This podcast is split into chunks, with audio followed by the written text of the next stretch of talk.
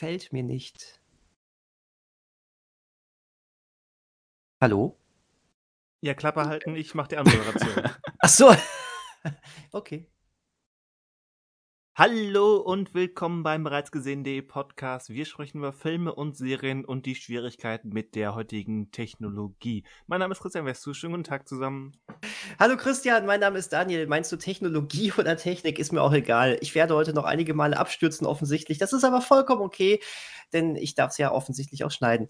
Ähm, alle, Leute, alle, alle Leute wissen nicht, worum es jetzt geht. Ist mir auch egal. Hallo, ich freue mich, dass ihr hier seid. Äh, habe ich schon gesagt, dass ich Daniel heiße? Egal, jetzt sage ich es nochmal. Ich heiße Daniel und äh, wir sind heute nicht nur zu zweit, wir sind zu dritt. Hallo! Ja, ich bin auch wieder da, Manuel. Cool. Und äh, Hammer. nutze die Pausen, in denen Daniel abstürzt, um zu sprechen. Ja. Das haben wir so ausgemacht. Also, wenn Daniel rausfliegt, übernehmen wir einfach oder ich und tun so, als seien wir oder ich Daniel, weil ich ja trotz allem immer mehrere Rollen habe Ja. und nicht nur Manuel bin. Deswegen heute bin ich auch manchmal Daniel und äh, werde dann bei Diskussionen einfach sein Meinungsbild übernehmen und propagieren. So. Und ich werde mir später anhören, ob du es gut gemacht hast. Nächste Woche kriegst du eine 1 von eine 1 bis 10 Bewertung. Okay, da bin ich ja gespannt, wenn wir uns Ja. jetzt, also wird jetzt so regelmäßig, dass wir uns gegenseitig bewerten einfach. Ja, finde ich ähm, eigentlich nicht gut, aber äh, interessant. Naja, so ein Feedback ist ja immer ganz gut, so wenn man so als Team sich einfach zusammensetzt und einfach drüber spricht, wie es läuft. Wisst ihr, was ich auch gut finde für ein Feedback? Wenn, wenn zum Beispiel Daniel ein Feedback zu einem zuletzt gesehenen Film gibt. Oh. Oder, Ähm. oder ein zuletzt gespieltes Spiel oder so. Ihr, ihr kennt das Spiel. Kennen wir? Tun wir das? Ich meine, du hast letzte Woche ein Spiel angekündigt, Daniel. Du hast irgendwas mit Spielen gesagt, aber ich weiß nicht mehr, warum. Weiß ich auch nicht mehr. Halte ich da nicht ein, was ich angekündigt habe. Ähm, Hm, auch das ist ähm, par for the course.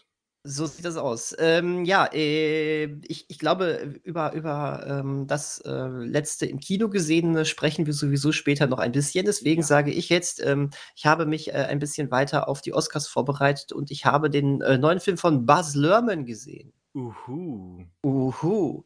Elvis. Und ähm, ich hatte eigentlich keine große Lust, den Film zu gucken, weil, ähm, weil er mich tatsächlich aus irgendwelchen Gründen nicht so richtig abgeholt hat oder das, was ich vorher gesehen habe und sonst was, obwohl ich Bess Lerman ja immer als spannenden Regisseur finde. Fun Fact: Ich habe gerade eben erst gesehen, das ist wirklich sein erster Film seit neun Jahren gewesen. Ne? Der hat ja seit äh, The Great Gatsby, Gatsby gar nichts gemacht. Nee, er, Ähm, hat- er, hat, Also die er, hat- er hat die Serie. Netflix-Serie, Genau. genau. Äh, The Get Genau. Down, Get Up, Ja, ja, ja, Okay. genau, stimmt. Get Down. Aber, aber filmisch auf der Leinwand war neun Jahre lang tatsächlich Buzz Lerman äh, Funkstille. Das Ja. äh, war mir so gar nicht bewusst. Ähm, wie dem auch sei. Ich ähm, versuche ja gerade die ganzen Best Picture-Nominierten ähm, bis zur Oscarverleihung ähm, ähm, ja, nachzuholen oder zu gucken, was bei Triangle and Sadness und The Fablemans echt nochmal sportlich werden wird, aber es, das spielt jetzt keine Rolle. Elvis war relativ leicht zu schauen, der ist ja bei Wow. wow. Ähm, und ähm, ich muss sagen, der hat mir sehr, sehr gut gefallen. Sehr, sehr gut sogar.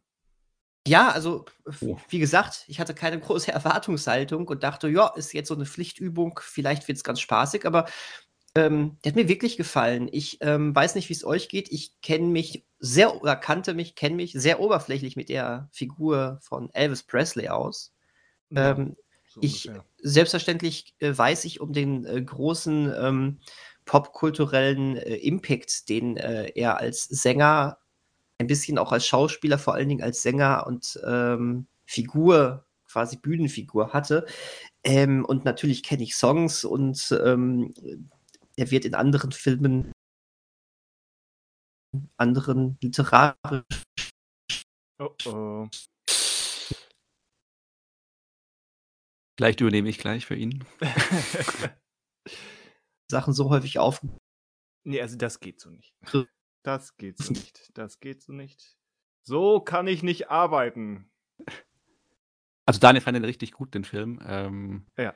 Sieht ihn als größten? Oscar-Snap dieser Oscar-Season. Auf jeden Fall. Ähm, wobei er ist ja dass jeder Nee. Hm. Ich weiß nicht. Da, da, dann komm erstmal klar. Ordne dich erstmal, Daniel. Ordne dich, sammel, sammel dich erstmal. Wir kommen zu dir zurück. Wir gehen zurück ins Studio. Zurück zu Lück. Vor allem auch immer, dass er das, dass er jetzt immer so, so eine halbe Minute versetzt ist. Ähm, ja. Aber die letzten Wochen hat's ja, also die letzten beiden Male schien es für mich als Zuhörer ja geklappt zu haben. ja, das stimmt. Es ist deine Anwesenheit, Manuel. Stimmt, der dritte Slot, der macht Daniels Leitung einfach Der kaputt. Dr- Genau, wenn, wenn dann Dritter am, am Werk ist, das funktioniert nicht. Ja, es hat mys mysteriöserweise jetzt immer geklappt. Manuel, was was machst du? Das ist so Da, bis da, bi Daniel, spar dir das mal mit der Aufnahme. ich spare mir das mit der Aufnahme, okay. Du bist das Kryptonit für meine, äh, Internet im äh, offensichtlich. Ja. Ja, Ja. Kann ich machen. Jeder hat seine Aufgabe im Leben. finde ich finde ich finde ich gut. Bin Ja, es es war schön. So 'n bisschen habe ich jetzt von dir aber mitgehört, witzigerweise. Weil Gut, ich habe ja nur hat das gestimmt, was ich gesagt habe? Na, äh, ja, so hal also, ich habe es ja nur so zur halb zur Hälfte mitgehört. Ähm, äh, ja, äh, ja, war äh, hat mir gefallen. So. Und wegen Äh. dem warten wir jetzt. Hätten wir ja weitermachen können. Aber echt. Bas Luhrmann, äh, hat's halt sehr, sehr raus, ähm, ähm, sehr wild zu inszenieren. Man kennt es ja von ihm. Ähm, trotz alledem ist das Ganze jetzt nicht irgendwie zu so 'nem totalen Rausch wie bei Moulin Rouge oder so geworden, ähm, sondern Nicht? wird Okay. nein, nein, wird tatsächlich in der zweiten Hälfte oder sagen wir im letzten Drittel, wenn auch der Ton des Films etwas ernster wird, ähm, und es langsam auch in so 'ne echt dramatische Richtung kippt, wird es, ähm, immer noch frisch inszeniert, aber doch also, er nimmt sich zurück. Dann geht's dann geht's tatsächlich mehr um diese um diese Story und die Wirkung dieser Story.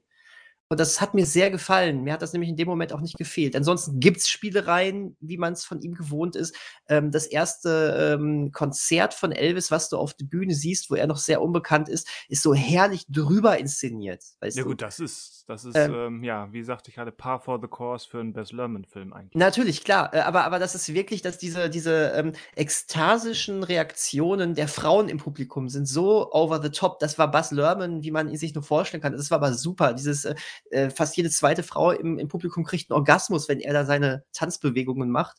Ähm, ganz lustig eigentlich gewesen. Ähm, ja, also, ich hatte das Gefühl, einige Stationen sind sehr schnell abgehakt worden, sodass du dies zwar das zwar, ähm, mitbekommen hast, aber so gar nicht richtig gespürt hast. Also, ähm, er war schon 'ne richtig große Nummer mit mehreren Filmen und richtig krassen, äh, ähm ja, 'ne richtig krasse Popkulturerscheinung eigentlich, äh, und das hast du noch gar nicht so richtig gespürt, weil es sehr schnell gegangen ist. Das, ähm da war das Pacing des Films vielleicht am Anfang nicht so ganz optimal. Ähm, was ich sehr spannend fand, war die Figur von Tom Hanks, der sich ja mit 'ner goldenen Himbeere da wiederfand. Ähm, was ich nicht aufgrund seiner Leistung, aber aufgrund seiner, ähm, Maske vielleicht verstehen kann, weil ob's die gebraucht hätte, weiß ich jetzt nicht. Da Was da denn? darf ich da n sorry, da da darf ich irgendwas festlegen für die nächsten 10 Jahre dieses Podcasts? Ja. Äh, wir erwähnen die goldenen Himbeeren einfach Ach so. pau pauschal gar nicht, okay? Okay. Ähm, war Weil weil weil die keinen Zweck, keinen Sinn, keinen Stil und keine Verwendbarkeit haben. Da hast du vollkommen recht, ja. Aber ich wollte es so als Serviceleistung trotzdem einmal aufgreifen tatsächlich, weil man jetzt, glaube ich, schon so 'n bisschen gedacht hat: „Was, warum ist Tom Hanks hier direkt zweimal nominiert und sonst irgendwas?“ Dass die dass der Preis in Anführungszeichen ja eigentlich 'n reines hm, Ding ist, was man was ja, was was keinerlei Bez Belang hat, das weiß, glaube ich, jeder. Ist ja eher so 'n „Wir machen uns lustig“ Preis, ne? Ja, und Ähm wenn man das wenigstens richtig machen würde, aber das sind so die faulsten, ähm, Das stimmt. Au Auswahlmöglichkeiten, die man treffen kann. Ja, das stimmt. War halt nur 'n Punkt, ähm, den ich de den ich irgendwie trotzdem beim Gucken so ganz, ganz, ganz entfernt im Hinterkopf hatte und dachte: „Was sollte das jetzt eigentlich?“ Nur weil er jetzt 'ne Maske, die vielleicht nicht so ganz glücklich ist, trägt. Plus es ist 'n immer noch 'n Baz Luhrmann-Film wo das schon irgendwie fast wieder reinpasst. Also, meine Güte, Tom Hanks war aber cool da drin wieder. Ähm, der Mann ist 'n guter Schauspieler, das hat er nicht auf einmal verlernt. Und, Hast du ähm Deutsch oder Englisch geguckt? Ich habe es Deutsch Okay. geguckt. Weil er hat ja auch, ähm, so 'n so 'n sehr markanten, habe ich mir sagen lassen, ähm, Southern S Akzent, Slang Ja. im im O-Ton. Ah, okay. Den den viele eben als Teil, ähm, dieser etwas seltsamen Rolle, ähm, gesehen haben. Ja, aber selbst wenn der so komisch aufgesetzt ist, würde das trotzdem noch total zum Charakter passen. Hm. Also, selbst das würde ich nicht als schlecht bezeichnen dann. Also, ich habe ihn im Original gesehen damals und mir ist es aber jetzt nicht also, ist jetzt sein Akzent nicht als Negatives also, was Negatives aufgefallen. Mhm. Also, eher also, jetzt nicht auch gar nicht aufgesetzt, sondern er hat halt 'n Akzent gehabt, aber also, es ist ja auch jetzt schon d der war ja im Kino im Juni, Juli, also, so 'n bisschen her. Mhm. Aber hatte ich jetzt persönlich kein Problem damit oder fand, dass dadurch seine Rolle jetzt irgendwie darunter gelitten hat, dass er sich diesen Akzent da angeeignet hat. Aber anscheinend scheinen ja so Akzente ohnehin Problem zu sein für den Film, weil ja auch, äh, dem Elvis-Darsteller Austin Butler ja auch vorgeworfen wurde, dass er diesen Akzent jetzt weitergetragen hat und immer noch hat irgendwie, da Ja, das ist das wi Also, äh, ja, 'n Problem bei dem Film. Ähm ja, die diese Rolle von Tom Hanks ist aber sowieso ja ganz spannend, weil, ähm, äh, d da müsste man müsste würde ich jetzt gerne mal wirklich abgleichen, inwiefern er wirklich, ähm so wie das in der Realität war oder aufgenommen wurde, weil er ist ja jetzt hier schon sehr eindeutig in eine sehr düstere Richtung gegangen als Manager von Elvis. Ähm, ich glaube, einiges davon stimmt, aber inwiefern man ihn jetzt so dermaßen als Antagonisten in der Realität aufbauen kann, weiß ich nicht, aber auch hier, wir s wir sind immer noch bei den Baz Luhrmann-Filmen. Auch das war ich fand das irgendwie spannend. Also, ich habe auf jeden Fall das Gefühl, äh, ich würde mich jetzt gern noch 'n bisschen mehr mit Elvis beschäftigen, weil ich wusste gar nicht so ähm, was da so alles hintersteckte und auch, dass er dann ja am Ende wirklich nur noch in diesem m fast nur noch in, äh, Las Vegas da aufgetreten ist aufgrund ver vertraglicher Verpflichtungen und so was. Spannend. Mir hat er gefallen, fand ich gut. Ja, du War kannst du kannst dich ja überrascht. du kannst dich ja bald wieder 'n bisschen mehr mit mit Elvis befassen, wenn Sofia Coppolas Priscilla in die Kinos kommt. Man man man wird einfach nicht man man kommt um Elvis nicht mehr herum, habe ich das Gefühl. Das das Elvis Cinematic Universe. Ja, zusammen, ähm, mit, ähm, äh, Walk the Line. Da taucht Elvis ja auch auf, so Ja. am Rande. Ja. Ähm, hatte ich mir weiß ich schon gar nicht mehr. Ah, ja, ja. okay, ich Hatte nicht ich mir übrigens schon gedacht, das wäre eigentlich 'n ganz witziges Double-Feature, so, äh, Elvis und, äh, Walk the Line, auch wenn Walk the Line natürlich, ähm, wesentlich äh, wesentlich, äh, größeren Realismusanspruch noch mal hat, aber na ja, wie auch immer. Gefiel mir gefiel mir wirklich gut. Hätte ich nicht Ja. gedacht. Ja, werde ich auch noch die nächsten Tage gucken. Ich habe Mach es bisher auch noch nicht getan. Man könnte auch so überlegen, dass der Manager von Elvis, äh, dann später nach Italien geflohen ist und dort als Geppetto weitergelebt hat. Und dann Und, äh, durch die Zeit gereist ist, ne? Genau, ja, ja. Mhm. Eine Zeitmaschine erfunden hat. Finde ich gut. Finde ich gut. Hat denn einer von euch eigentlich gesehen gehabt, den Pinocchio? Also, die Verfilmung von, Nein. Robert Zemeckis? Die Nein. ersten 3 Minuten. Nein, Okay. ich ich habe ich habe 1, 2, ähm, Video-Essays über diesen Film gesehen. Also, ich kenne etwas mehr, als die Trailer hergeben und das reicht mir. Okay. Ich habe ihn auch Weil nicht weil gesehen. Guillermo del Toros Pinocchio ist, ähm ist sehr gut und zeigt, wie man auch kreativ mit einer Vorlage umgeht, ähm, ohne sie komplett wertlos zu gestalten. Mhm. Ja, definitiv. 2022, das Jahr, in dem wir die schlechteste und die beste Pinocchio-Verfilmung bekommen haben. Ja, aber die sch 2022, das Jahr, in dem wir die beste und die schlechteste Star-Wars-Serie bekommen haben. Finden wir noch irgendwie was anderes, Das mit dem schlechtesten Pinocchio, hast zählst du da den russischen, ähm, mit? Ich weiß es nicht, aber Der der der im im zumindest in der amerikanischen Synchronisation, ähm wer war das hier? Der der, ähm der Partner von Mike Myers aus, ähm, Wayne's World. Wie heißt er noch gleich? Ich glaube, der wenn ich das richtig verbucht habe, der spricht Pinocchio und, äh, müsst ihr mal googeln, den den 3. Pinocchio von 2022. Der ist an sich schon ziemlich, ähm, ja, qualitativ mittelmäßig und hat dann eben so 'ne so 'ne halb gewollte, halb zufällige Parodie-Synchro im amerikanischen Raum bekommen. Äh, das der gilt bei den meisten als der eigentlich schlechteste oder zumindest Ah. kurioseste Pinocchio. Aber da Jahr. steckt da steckt dafür aber trotzdem wesentlich weniger Geld drin, würde ich Ja, jetzt ja, einfach das mal auf jeden behaupten Fall. Das und, ist dann äh wieder so 'ne Frage, wie bewertet Ja. man gut oder schlecht? Genau, richtig. Deswegen würde ich nicht pauschal von meiner Aussage abrücken, aber das muss man muss man mal gucken. Es Man klingt man einfach so schön. man man sollt man sollte sowieso die jeweiligen Filme gesehen haben, wenn man solche Skalen macht, Auch solche das ist Rankings. auch das ist richtig. Aber bei Star Wars stimmt es. Das ist mein Empfinden. Also, du fandest Obi-Wan Kenobi auf die spielst du an als schlechteste Serie? Ja, ja, ja. Okay. Ja. Das ist das hat mir, ähm, von allen Serien, die uns jetzt Disney gebracht hat, zumindest die die Re die Realserien, das war die verschwendeste, die schlechteste, die sah nicht gut aus. Und ja, ich fand Boba Fett dann, äh, im Gesamtergebnis dann doch noch ein bisschen besser. Da hatte ich wenigstens noch meine Mandalorian äh, Sachen, die wirklich gut funktionieren. Ich weiß, konzeptionell war die noch beschissener, aber trotz alledem, Obi-Wan war einfach nicht gut. Also Dem so dem gar würde nicht, da war gar ich mich anschließen, ja. Das, ähm deswegen. Und über Andor müssen wir nicht großartig reden, das ist toll. Andor ist toll. Das ist toll. Aber, äh, hier, ich will jetzt nicht tausend Nebenschauplätze aufmachen. Was habt ihr denn so geguckt?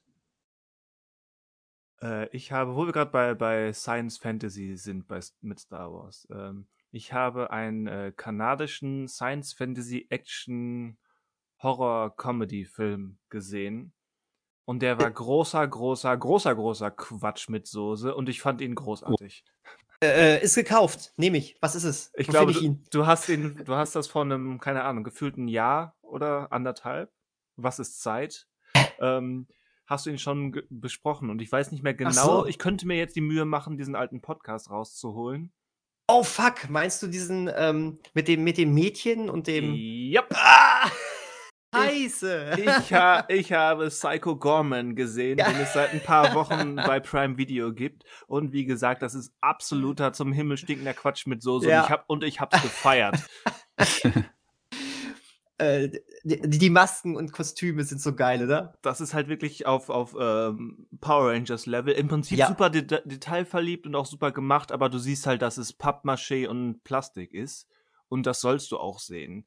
Ähm, also die Story ist die, da ist äh, sind 2 Geschwister, die, sagen wir mal wie alt ist sie? 11, 12-jährige, ähm, Mimi und, äh, der der 13, 14-jährige Luke, die, ähm, spielen ein sehr, sehr seltsames und sehr, sehr plotrelevantes Spiel im im Garten und, äh, finden dann in so 'ner Baugrube ein ein, ähm, mystisches Artefakt, was den den, ähm, später so benannten Psycho Gorman, ähm, wiederbelebt. Ein ein, äh, riesengro nein, nicht riesengroßes, aber ein super gefährliches Monster, äh, was die Fähigkeiten besitzt, äh, das Universum zu vernichten. Und weil er wiedererweckt wird, ähm, werden irgendwo am anderen Ende des Universums natürlich auch die vermeintlich guten Retter des Universums alarmiert und machen sich auf zur Erde. Aber derweil, weil eben insbesondere dieses kleine Mädchen dieses Artefakt findet, ist sie auch Herrin dieses Supermonsters und kann ihn befehligen. Und, äh, weil sie die wahrscheinlich frechste und und, ähm, selbstbewussteste 11 oder 12-Jährige ist, die man sich vorstellen kann, ähm, spaziert sie einfach mal mit dem durch die Gegend und, ähm, lässt ihn allerhand, äh, seltsame Dinge tun, obwohl er halt so ein, ähm, „Ich muss die Welt vernichten“ Monster ist. Und ja, das ist so so der der Plotrahmen. Äh, wie gesagt, äh, 'ne wilde Mischung, sowohl was was Stil und Ton betrifft, als auch was die Genres betrifft. Zwischendurch, wenn wenn er dann mal zur Tat schreiten kann, Mister Monster, dann suppt es auch, ähm, wunderschön.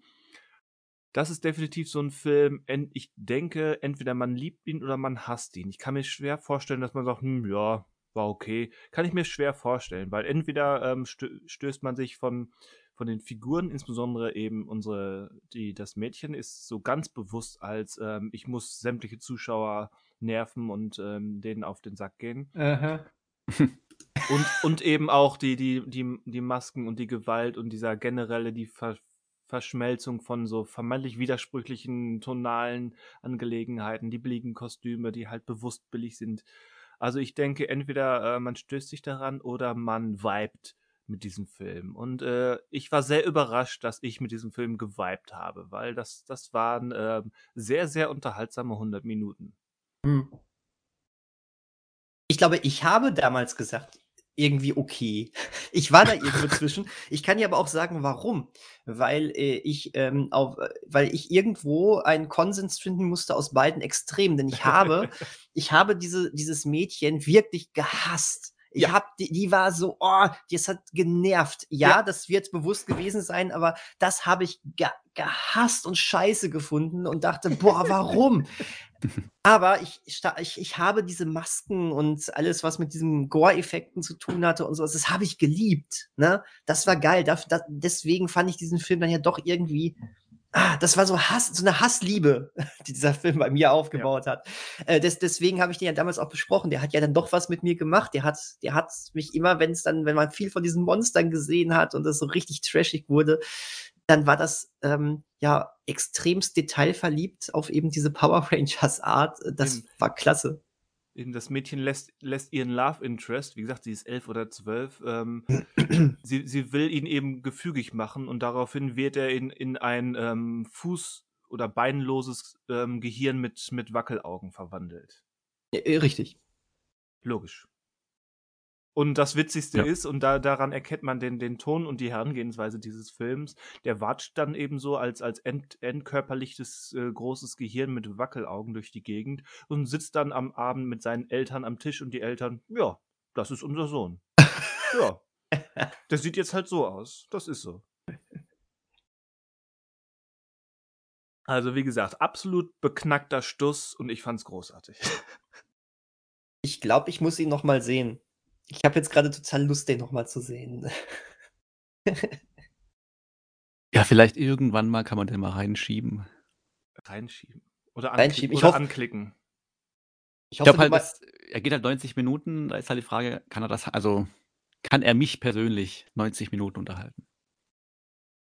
Ich glaube, es ist wahnsinnig toll, diesen Film mit äh, jemandem zusammenzugucken ja. und äh, dabei ein bisschen Alkohol dabei zu haben. Ja. Ich glaube, das ist perfekt dafür.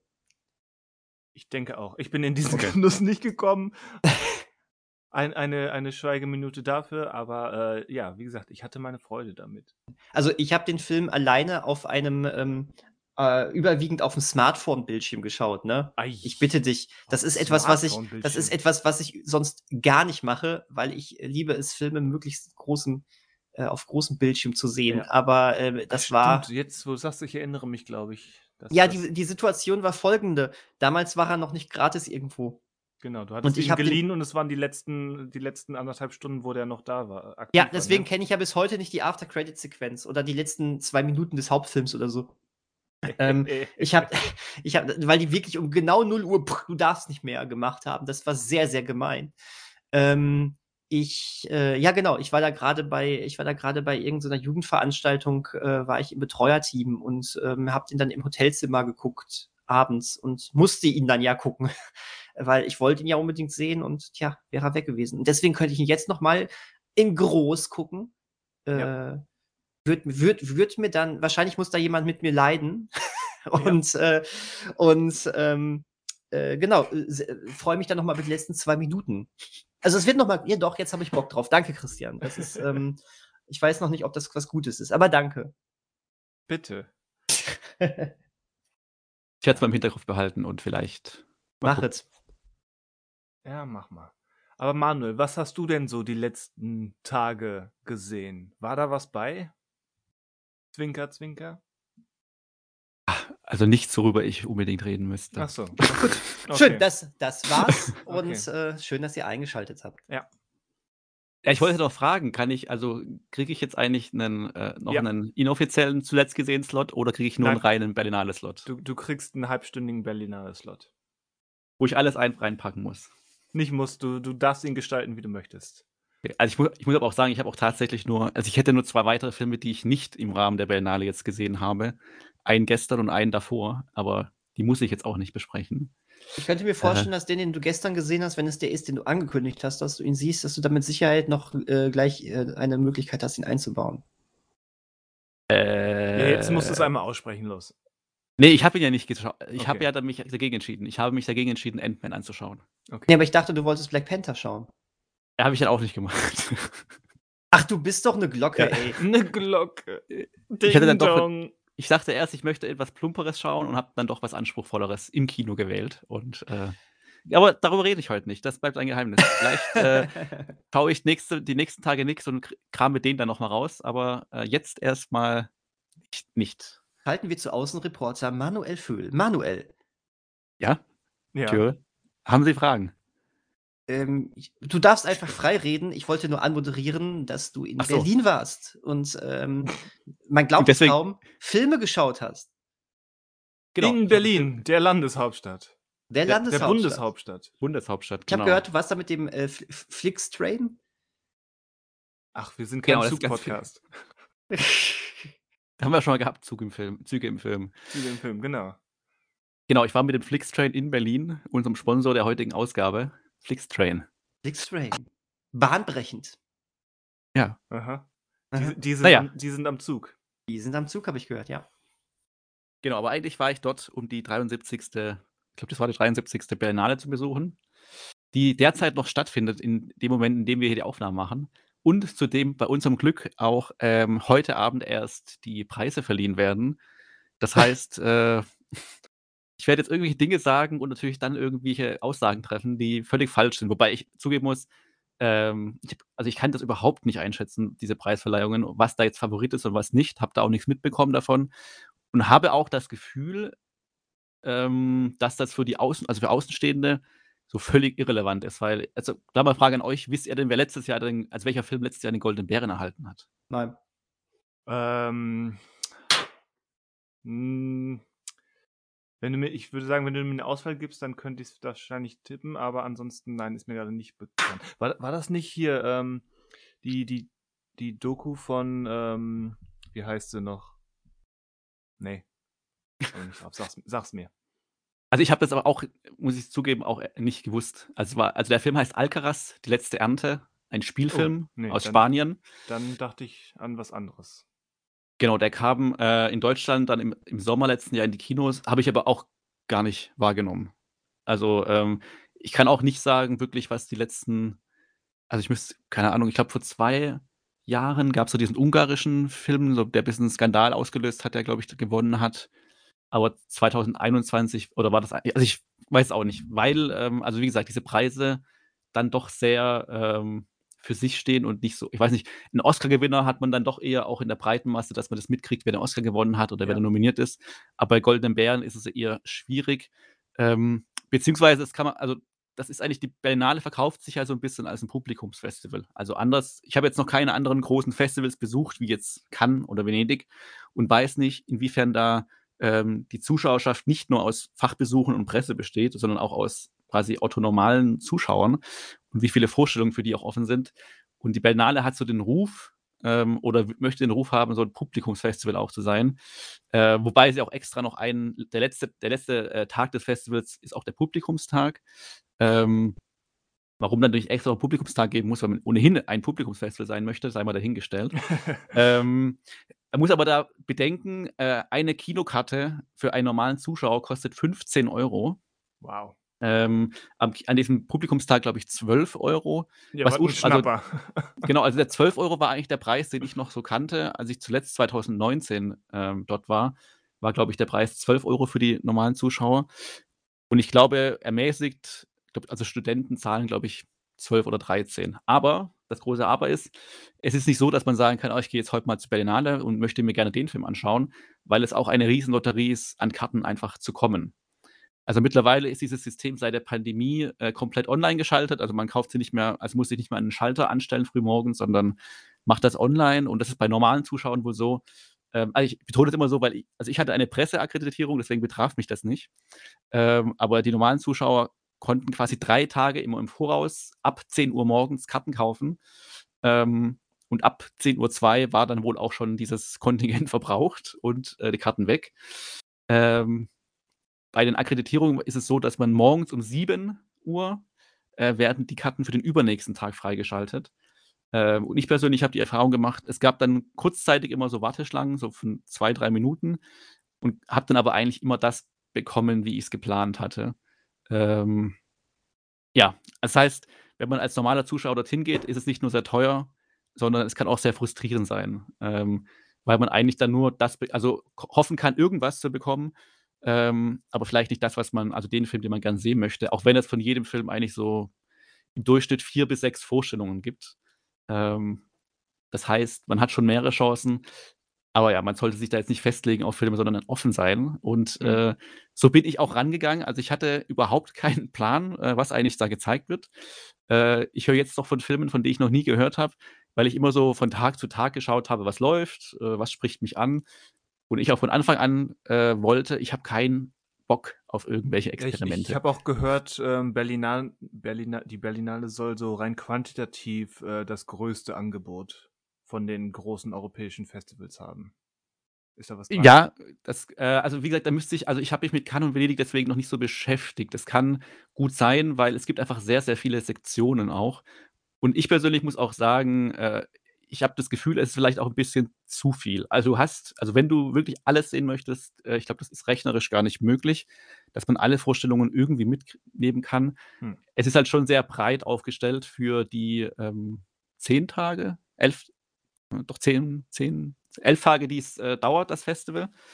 Ähm, und äh, klar, wenn man jetzt zum Beispiel nur den Wettbewerb schauen möchte, das kann man schon schaffen. Ich glaube, das sind 16 Filme, wenn ich mich nicht täusche.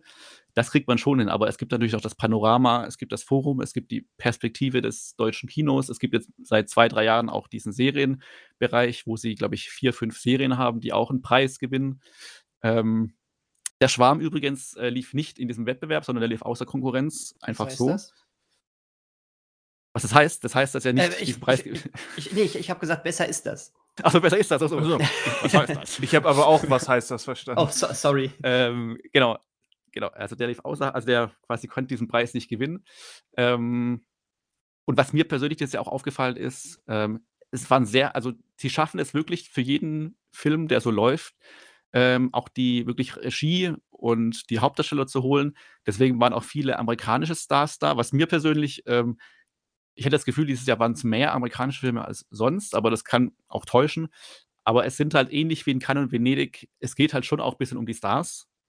Ähm, und Berlin liegt halt vom Zeitraum her jetzt im Frühjahr, da hat man halt Filme drin, äh, bei Venedig, da sind ja schon Filme dabei, wo man sagt, okay, das sind die großen Regisseure, die jetzt ihre Oscar-Titel da auch schon mal in Stellung ja gut, bringen. ja. Ven Venedig ist Genau. September, Oktober. Genau, genau. Das ist halt in Berlin so ein bisschen, das sind Filme, ähm, ist Anfang vom Jahr. Äh, wir haben ja auch schon vorab immer wieder geschrieben, wenn ich da Tipps hatte. Da sind vielleicht auch Filme dabei, die verschwinden im Nichts und manche, die kommen halt, weil die kommen halt erst in einem halben, dreiviertel Jahr ins amerikanische oder ins deutsche Kino. Und da ist vielleicht dann dieser Schwung, den sie bei der Berlinale hatten, selbst wenn sie den Goldenen Bären gewonnen haben, vielleicht gar nichts mehr so richtig wert, weil das schon irgendwie weg ist. Und weil die Berlinale oder generell Festivals, glaube ich, was sind, das ist halt einfach ein bestimmtes Publikum, das angesprochen wird, was aber so den, ja, ich setze mal den Otto-Normalzuschauer vielleicht gar nicht erreicht. Der hat halt sein Kino, das er besucht, sein, sein Mainstream-Kino und die Filme. Und das sind halt so, da laufen halt nicht die Filme, die jetzt bei der Berlinale gezeigt wurden. Und manche Filme, die halt außerhalb von dem Festival auch kein richtiges Publikum oder kein richtiges Leben eigentlich haben. Ähm, was natürlich interessant ist, dass man auch Filme entdeckt, die man wahrscheinlich schon sonst gar nicht entdeckt hätte oder gar nicht gesehen hätte.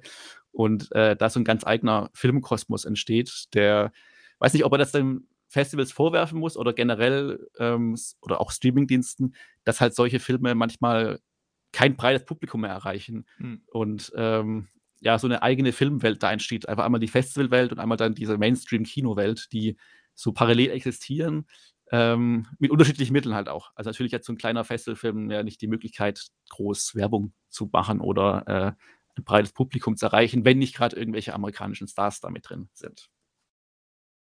Das erstmal als Einstieg in das Ganze. Ähm, ich hatte Ja, aber ersten, das ist ein richtiger Ansatz. Ich habe jetzt gerade mal versucht, ähm, Ja. die, so eine Liste der Gewinner aufgerufen und da sind doch mhm. auch ein paar bei, einige meiner Lieblingsfilme, oder zumindest sehr, sehr gute Filme, unter anderem ähm, Nada und Simin, eine Trennung, aber auch Mhm. Fe- Feuerwerk am helllichten Tage oder Taxi Teheran. Aber dann so ein paar andere, wie eben der von, von letztem Jahr und der von 2021, äh, 2021, äh, die findest du nicht mal bei irgendwo zum Leihen gerade. Also da ist aktuell kein Drankommen. Das ist schon sehr komisch. Also ich weiß auch gar nicht, wiefern die der Goldene Ja, Bär ja, zum. Beispiel. Ach, okay. Aber ändert er Ja, nichts, te- er te- irgendwie... teilwe teilweise halt. Ich klicke mich da Okay. gerade durch, aber es ist wirklich, ähm, ja, schon, schon eine, eine komplizierte Angelegenheit, das zu finden. Ah, genau, den Film, den ich meinte, war von 2018. Dieser Touch Me Not, ein halbdokumentarischer Experimentalfilm aus Rumänien. Genau, und zum Beispiel 2019, da war ich auch dort oder hat damals dieser Synonyms gewonnen, ein israelischer Film. Ähm, den habe ich damals auch gesehen, aber den fand ich gar nicht, also war nicht, einfach nicht mein Ding. Ähm, Welchen? ja, wenn man halt ich hab's, äh, Synonyms von Ach. Nadav Lapid, der 2019 hat er gewonnen. ja, den, den habe ich auch gesehen. Den fand ich interessant, ähm, aber ja, da, da fehlte mir, ähm, ist gar nicht so lange her, den habe ich vor maximal einem Jahr gesehen, da war der Beate. Mhm. Ähm, fand ich, wie gesagt, super spannend, aber ich glaube auch, da fehlte mir so ein bisschen kulturelle, kulturelles Vorwissen oder so, um das wirklich nachvollziehen zu können. Diese, diese ähm, kulturelle ähm, Doppelbindung, die die Hauptfigur da hatte. Da ja, fehlte mir Mhm, auch mhm. ein gewisser Zugangspunkt. Aber wenn man sich so die Gewinner anschaut, das ist schon eine, eine sehr, sehr bunte Mischung auch. Und ähm, deswegen, man kann das überhaupt nicht einschätzen, weil ich finde, ich müsste auch mal nachschauen, wer jetzt da in der Jury saß in den jeweiligen Jahren. Aber Ja, aber das Ähm, ist ja auch ein wichtiger Faktor, den man, man schmeißt immer gerne so Oscars und Festivals ähm, in ein Boot, so nach dem Motto, ja, Ja. Filmpreis X gewonnen. Aber Ja. dass eben die meisten Festivals mit einer jährlich wechselnden Jury funktionieren und eine Jury, die aus, sagen wir mal, 10 bis 12 Leuten besteht, äh, das äh, wird gerne mal vergessen. Ist aber entscheidender Faktor, logischerweise. Also gerade mal so die Ende 90er, wo dann äh, mit Magnolia und Thin Red Line mal zwei amerikanische Filme gewonnen haben hintereinander. Und das Jahr darauf, oder in der- 2002, weiß nicht, was da los war, äh, weil da haben zwei Filme gewonnen. Also einmal Chihiros Reise ins Zauberland und Bloody Sunday von Paul Greengrass. Äh, also das auch wirklich auch mal so ein Anime oder ein Anime-Film oder halt ein St Film von Studio Ghibli da was gewinnt. Der Hauptpreis ist schon interessant. Ich weiß nicht, warum das damals geteilt wurde, also warum es zwei Filme sind.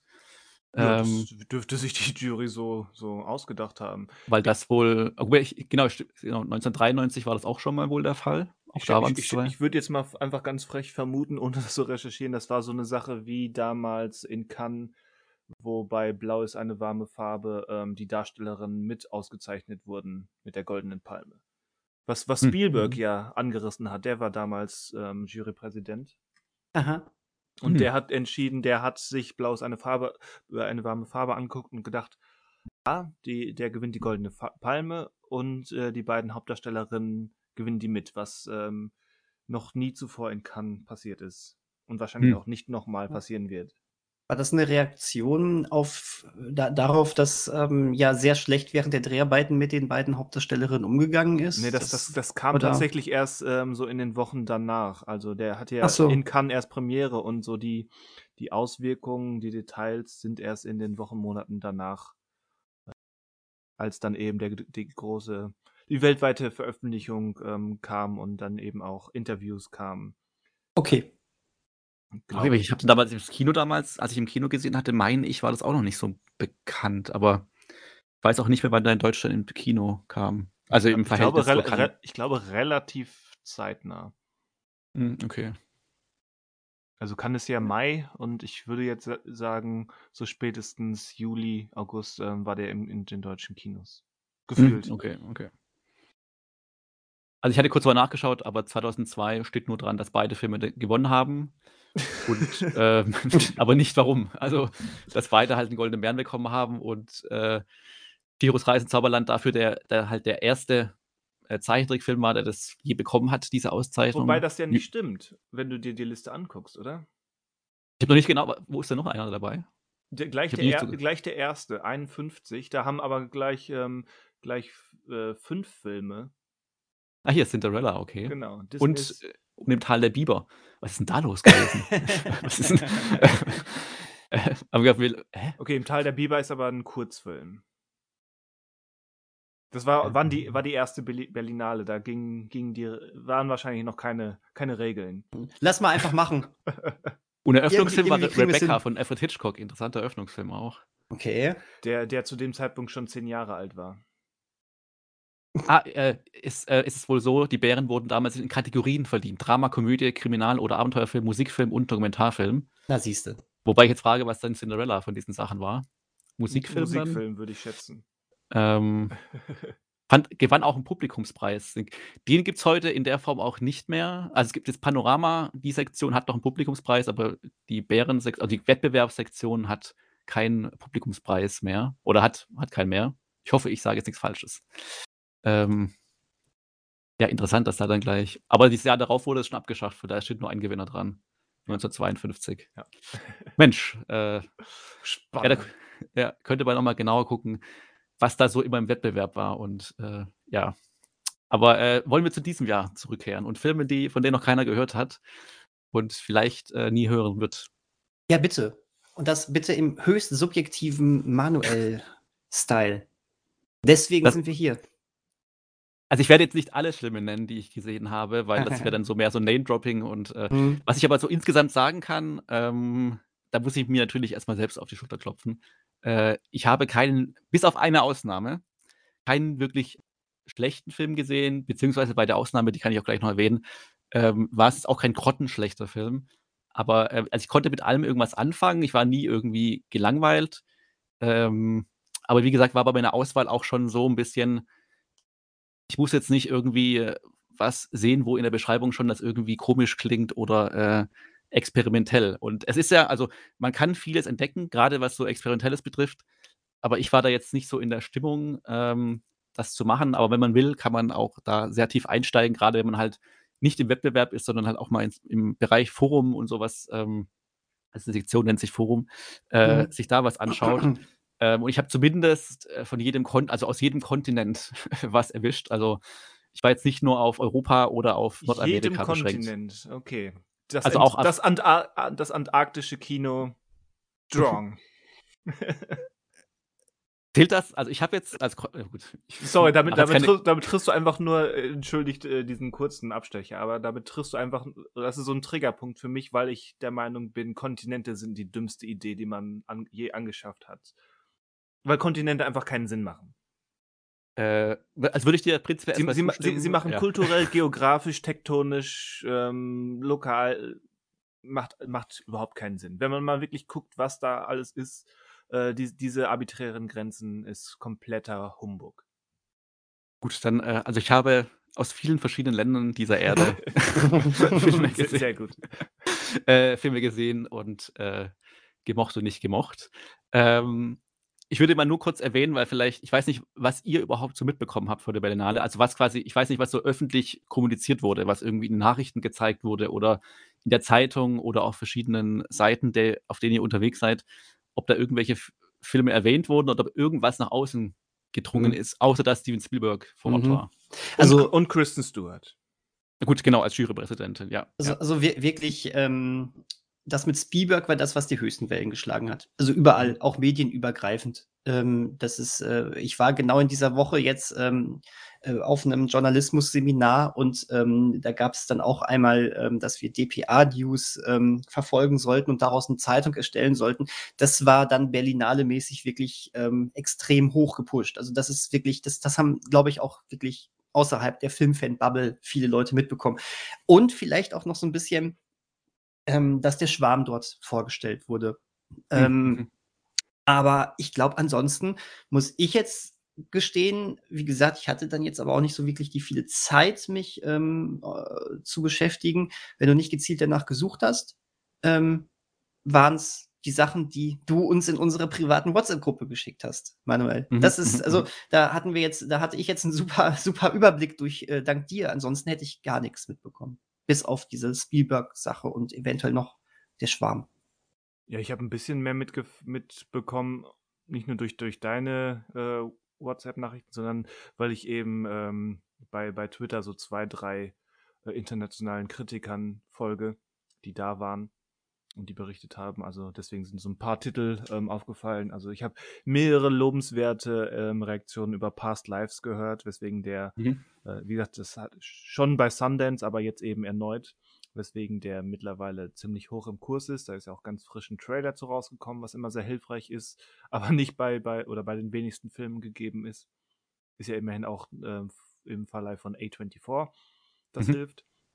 Und ansonsten so 'n paar Titel, ähm, hier der neue Christian Petzold natürlich. Mhm. Ähm, Sonne und Beton ist mir aufgefallen und, äh, der der, ähm ich weiß nicht, aus welchem Land der kommt. Ähm, ich habe mir habe mir jetzt mit dem englischen Titel notiert, ähm, du hast oder, ähm, ich sage jetzt mal den Deutschen: „Irgendwann werden wir uns darüber erzählen“, heißt der so im Deutschen?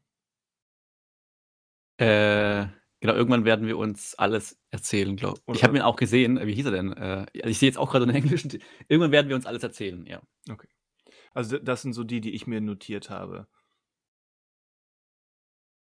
Ähm, ja, ich kann ja genau weil weil ich weil ja. ich eben auch ganz ganz eben durch meinen meinen Social-Media-Konsum eben schon, ähm, mehrere gezielte Leute da da drin haben, die mich eben damit Mhm. füttern und deswegen eben auch, ähm, zu zu den Leuten gehören, denen ich folge, damit ich eben da Eindrücke erhalte. Ich glaube, wenn man das nicht tut, dann kriegt man so in der normalen Berichterstattung wirklich nicht viel mehr mit als das, was Daniel gerade beschrieben hat.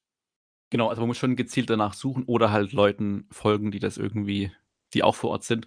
Und selbst ich also, ich habe jetzt auch gar nicht so mitbekommen eigentlich, wie manche Filme angekommen sind, weil ich jetzt irgendwie zum einen mir nicht die Zeit genommen habe, da irgendwie zu gucken und aber auch nicht irgendwie so das Interesse hatte. Jetzt im Nachhinein vielleicht schon eher zu gucken, wie kamen eigentlich jetzt bestimmte Filme an, weil, ähm, man ist dann schon oft also im Kino, äh, kommt man oft ins Gespräch mit, äh, Nebensitzer oder Nebensitzerinnen und dann fragt man sich halt gegenseitig, was man denn bisher schon gesehen hat, was irgendwie empfehlenswert ist und holt sich so eigentlich so Tipps ab, weil halt, wie gesagt, das Programm eigentlich ansonsten einen wirklich erschlägt, ähm, und bekommt so noch ein paar Titel und Empfehlungen mit, ähm, weil die meisten Filme, die laufen jetzt Past Lives ist die also ist eine der Ausnahmen, sind ja auch Weltpremieren. Das heißt, da gibt es jetzt noch gar keine Meinungen vorab. Hm. Und Past Lives war auch der einzige Film, den ich wirklich so bewusst, äh, auch wegen Sundance und der Berichterstattung dort, ähm, auf dem Schirm hatte und dachte: „Okay, den würde ich vielleicht gucken, weil der kam jetzt wohl sehr gut an, äh, und klingt auch von der Ausgangssituation her“ also, es geht darum ähm, es geht um zwei also, beginnt mit zwei Kindern in Südkorea, die sich anfreunden oder die befreundet sind und äh, das Mädchen mit, der Famili äh, mit ihrer Familie dann aber nach Amerika reist, weil der Vater dort, ähm, hab mir ist gerade entfallen, was er arbeitet, aber er kriegt, hat halt einen Job dort, deswegen reisen die halt nach Amerika und ziehen dorthin. Und äh, treffen sich dann, also er findet sie dann zwölf Jahre später wieder äh, online und sie skypen dann relativ lange und irgendwann kommt es an den Punkt, wo sie merken, okay, beide stehen gerade an einem Punkt im Leben, wo jetzt er nicht nach New York kommen kann, aber sie auch nicht nach Korea und der Kontakt geht wieder verloren und nochmal zwölf Jahre später ähm, treffen, also kommt er dann nach Amerika, äh, nach, genau, kommt er nach Amerika, sie treffen sich dort und ähm, reden halt darüber. Und es geht so ein bisschen darum, okay, wie, wie können Leben eigentlich verlaufen oder äh, ja auch zum Thema Schicksal und sowas. Und ähm, hätten sie quasi sich vor zwölf Jahren auch anders entscheiden können, hätte, weil sie zu dem Zeitpunkt dann halt äh, quasi beide waren quasi alleinstehend und dann passieren halt auch Dinge, dass sie andere Menschen kennenlernen und so weiter. Und ähm, genau, und ich fand es von der Ausgangssituation her vom Gedanken her schon sehr spannend und äh, mochte auch dann den äh, Film sehr. Und ähm, ich glaube, der kam auch relativ gut an. Also ich habe auch ein paar Stimmen gehört, die jetzt den Film eher ähm, so ganz konventionell diesen Film fand und gar nicht so außergewöhnlich. Ähm, aber ich mochte ihn auf jeden Fall sehr und ähm, ja, du hast schon gesagt, Christian A24 hat sich den ja ähm, schon geholt und gesichert und jo. deswegen, also in Amerika sowieso, aber ich denke auch in Deutschland genau, sollte das, der eigentlich ins Kino kommen. Und, das erhöht die ähm Chancen, dass wir den zeitnah und einigermaßen großflächig ähm, auch sehen können. Genau, und ähm, ja, also den kann ich auf jeden Fall empfehlen. Ähm, ich bin mir jetzt gerade gar nicht sicher, ob der Teil des Wettbewerbs, also das würde ich jetzt öfters das Problem haben, ich weiß gar nicht, was jetzt genau Wettbewerb war und was nicht. Es gibt wohl immer einen äh, Vorspann äh, der Berlinale, wo auch manchmal die Sektion dran steht. Und ich habe irgendwie gelernt, wenn nichts dran steht, dann ist es wohl Wettbewerb. Ähm, weiß bei dem aber jetzt nicht und finde jetzt auch irgendwie keine Übersicht, Leute. Hier, was wird, also könnte sein, dass der Teil des Wettbewerbs ist, ähm, aber auch ohne goldene, ohne, also wir hatten ja vorhin schon gehabt, ob er jetzt einen goldenen Bären gewinnt oder nicht. Ein Film könnte trotzdem untergehen, aber ich denke, der, äh, den sollte man auf jeden Fall so auf meinem Auge behalten und ähm, hoffen, dass der vielleicht noch dieses Jahr einen deutschen Kinostart erhält. Ähm, würde aber also auch hier, wie bei fast allen Filmen, generell jetzt meine Meinung, aber bei dem besonders äh, auf Deutsch macht er wahrscheinlich weniger Sinn, weil so die sprachliche Barrieren eigentlich ganz interessant sind, weil mhm. er natürlich in Korea äh, kein Englisch, also er kann nicht wirklich gut Englisch. Sie natürlich dann schon, weil sie ja in Amerika dann lebt und äh, das später eigentlich auch dann interessant ist und ähm, was man aber, was bei dem Film ganz interessant ist und man auf die Berlinale aber generell ähm, auch drehen kann, ist, Leute oder Publikum suchen manchmal auch so ein bisschen, habe ich das Gefühl, nach Lachern. Also gerade bei, also dass man, weil ich habe bei dem Film das Gefühl gehabt, am Ende, also das war eine, äh, eine Vorstellung, die auch, da war auch die Regisseurin äh, da und die beiden Hauptdarsteller waren mit in der Vorstellung mit drin. Ähm, und ich habe da das Gefühl gehabt, und ich weiß nicht, wie das dann für das Filmteam ist, äh, dass am Ende auch Lacher es gab auch Lacher in Szenen, wo es vielleicht gar nicht die Intention war, dass man jetzt lachen soll, sondern ja, eine andere war. Also, es war vielleicht am Anfang, wie man eine Figur dargestellt hat, das sollte erst humorvoll sein, aber eigentlich war dann mehr die Tragik dahinter wichtiger und, äh, dass dann Einstellungen auf die Figur jetzt nicht Lacher bringen sollten, sondern was anderes. Und das gibt es aber in manchen Filmen, dass man irgendwie da wird mal ein Lacher gesetzt und plötzlich scheint das Publikum sehr gelockert zu sein. und dann gibt es mehr und mehr Lacher und da ist, bin ich mir gar nicht mehr so sicher, ob das jetzt alles wirklich nur lustig sein soll oder ob dann jetzt so ein bisschen danach gesucht wird. Also man sucht so ein bisschen den Zugang zu einem Film über den Humor. Genau. Und vielleicht will aber der Film das gar nicht in dem Moment. Ich, ich ja. habe das in, in den paar Jahren, wo ich mal beim Fantasy Filmfest in Köln war, auch gemerkt. Ähm, ist natürlich jetzt nochmal eine ganz andere ähm, Genrehausnummer, aber Mhm. ich, ich würde jetzt ganz frech unterstellen, dass das in vielen Fällen, ähm, gerade mit dem Kontext der, in, der Filme, die in Berlin eher zu Hause sind, Mhm. ähm, dass das eher so eine Ver Verzweiflungstat ist, dass man sich da halt so ein, so ein gerade wenn man mehr als einen Film mitnimmt, ähm, sich eher so den ernsten Stoff reinzieht, den, den ähm, deprimierenden, ähm, tragischen Stoff und dann sich so verzweifelt an die kleinen humoristischen Spitzen oder da, zumindest das, was nach humoristischer Spitze aussieht, dass man sich daran klammert, in der Hoffnung, ein bisschen Erheiterung ähm, dabei zu haben. Ist jetzt so eine Vermutung. Genau, ja.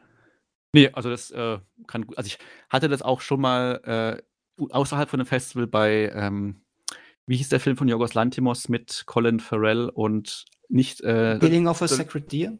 The Lobster. Genau. Äh, genau, nicht, genau, ich meine Killing of Sacred Deer, genau. Äh, wo ich auch das Gefühl hatte, dass das Publikum irgendwann versucht hat, so unangenehme Situationen durch Lacher irgendwie äh, zu entkräftigen. Oder sie, also sie, sie haben sich in dem Moment unwohl gefühlt, glaube ich, ähm, als Zuschauer oder als Publikum Ja, das und haben passiert bei versucht, einem, über Lanti Lacher. bei einem Lantimos-Film, ja.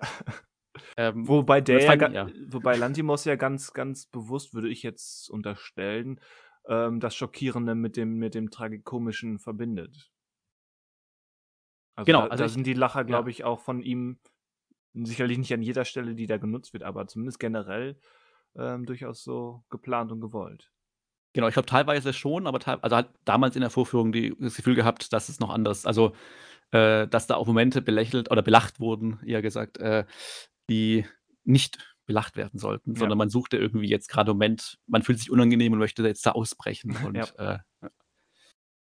wie gesagt, das äh, passiert auch bei der Berlinale. Jetzt gar nicht so, wo ich sage unangenehm, aber irgendwie, weiß nicht, wo es den Zuschauern zu langweilig wird oder irgendwie sie versuchen, sich in den Film wieder reinzuziehen und äh, dann zu lachen. Ähm, ja.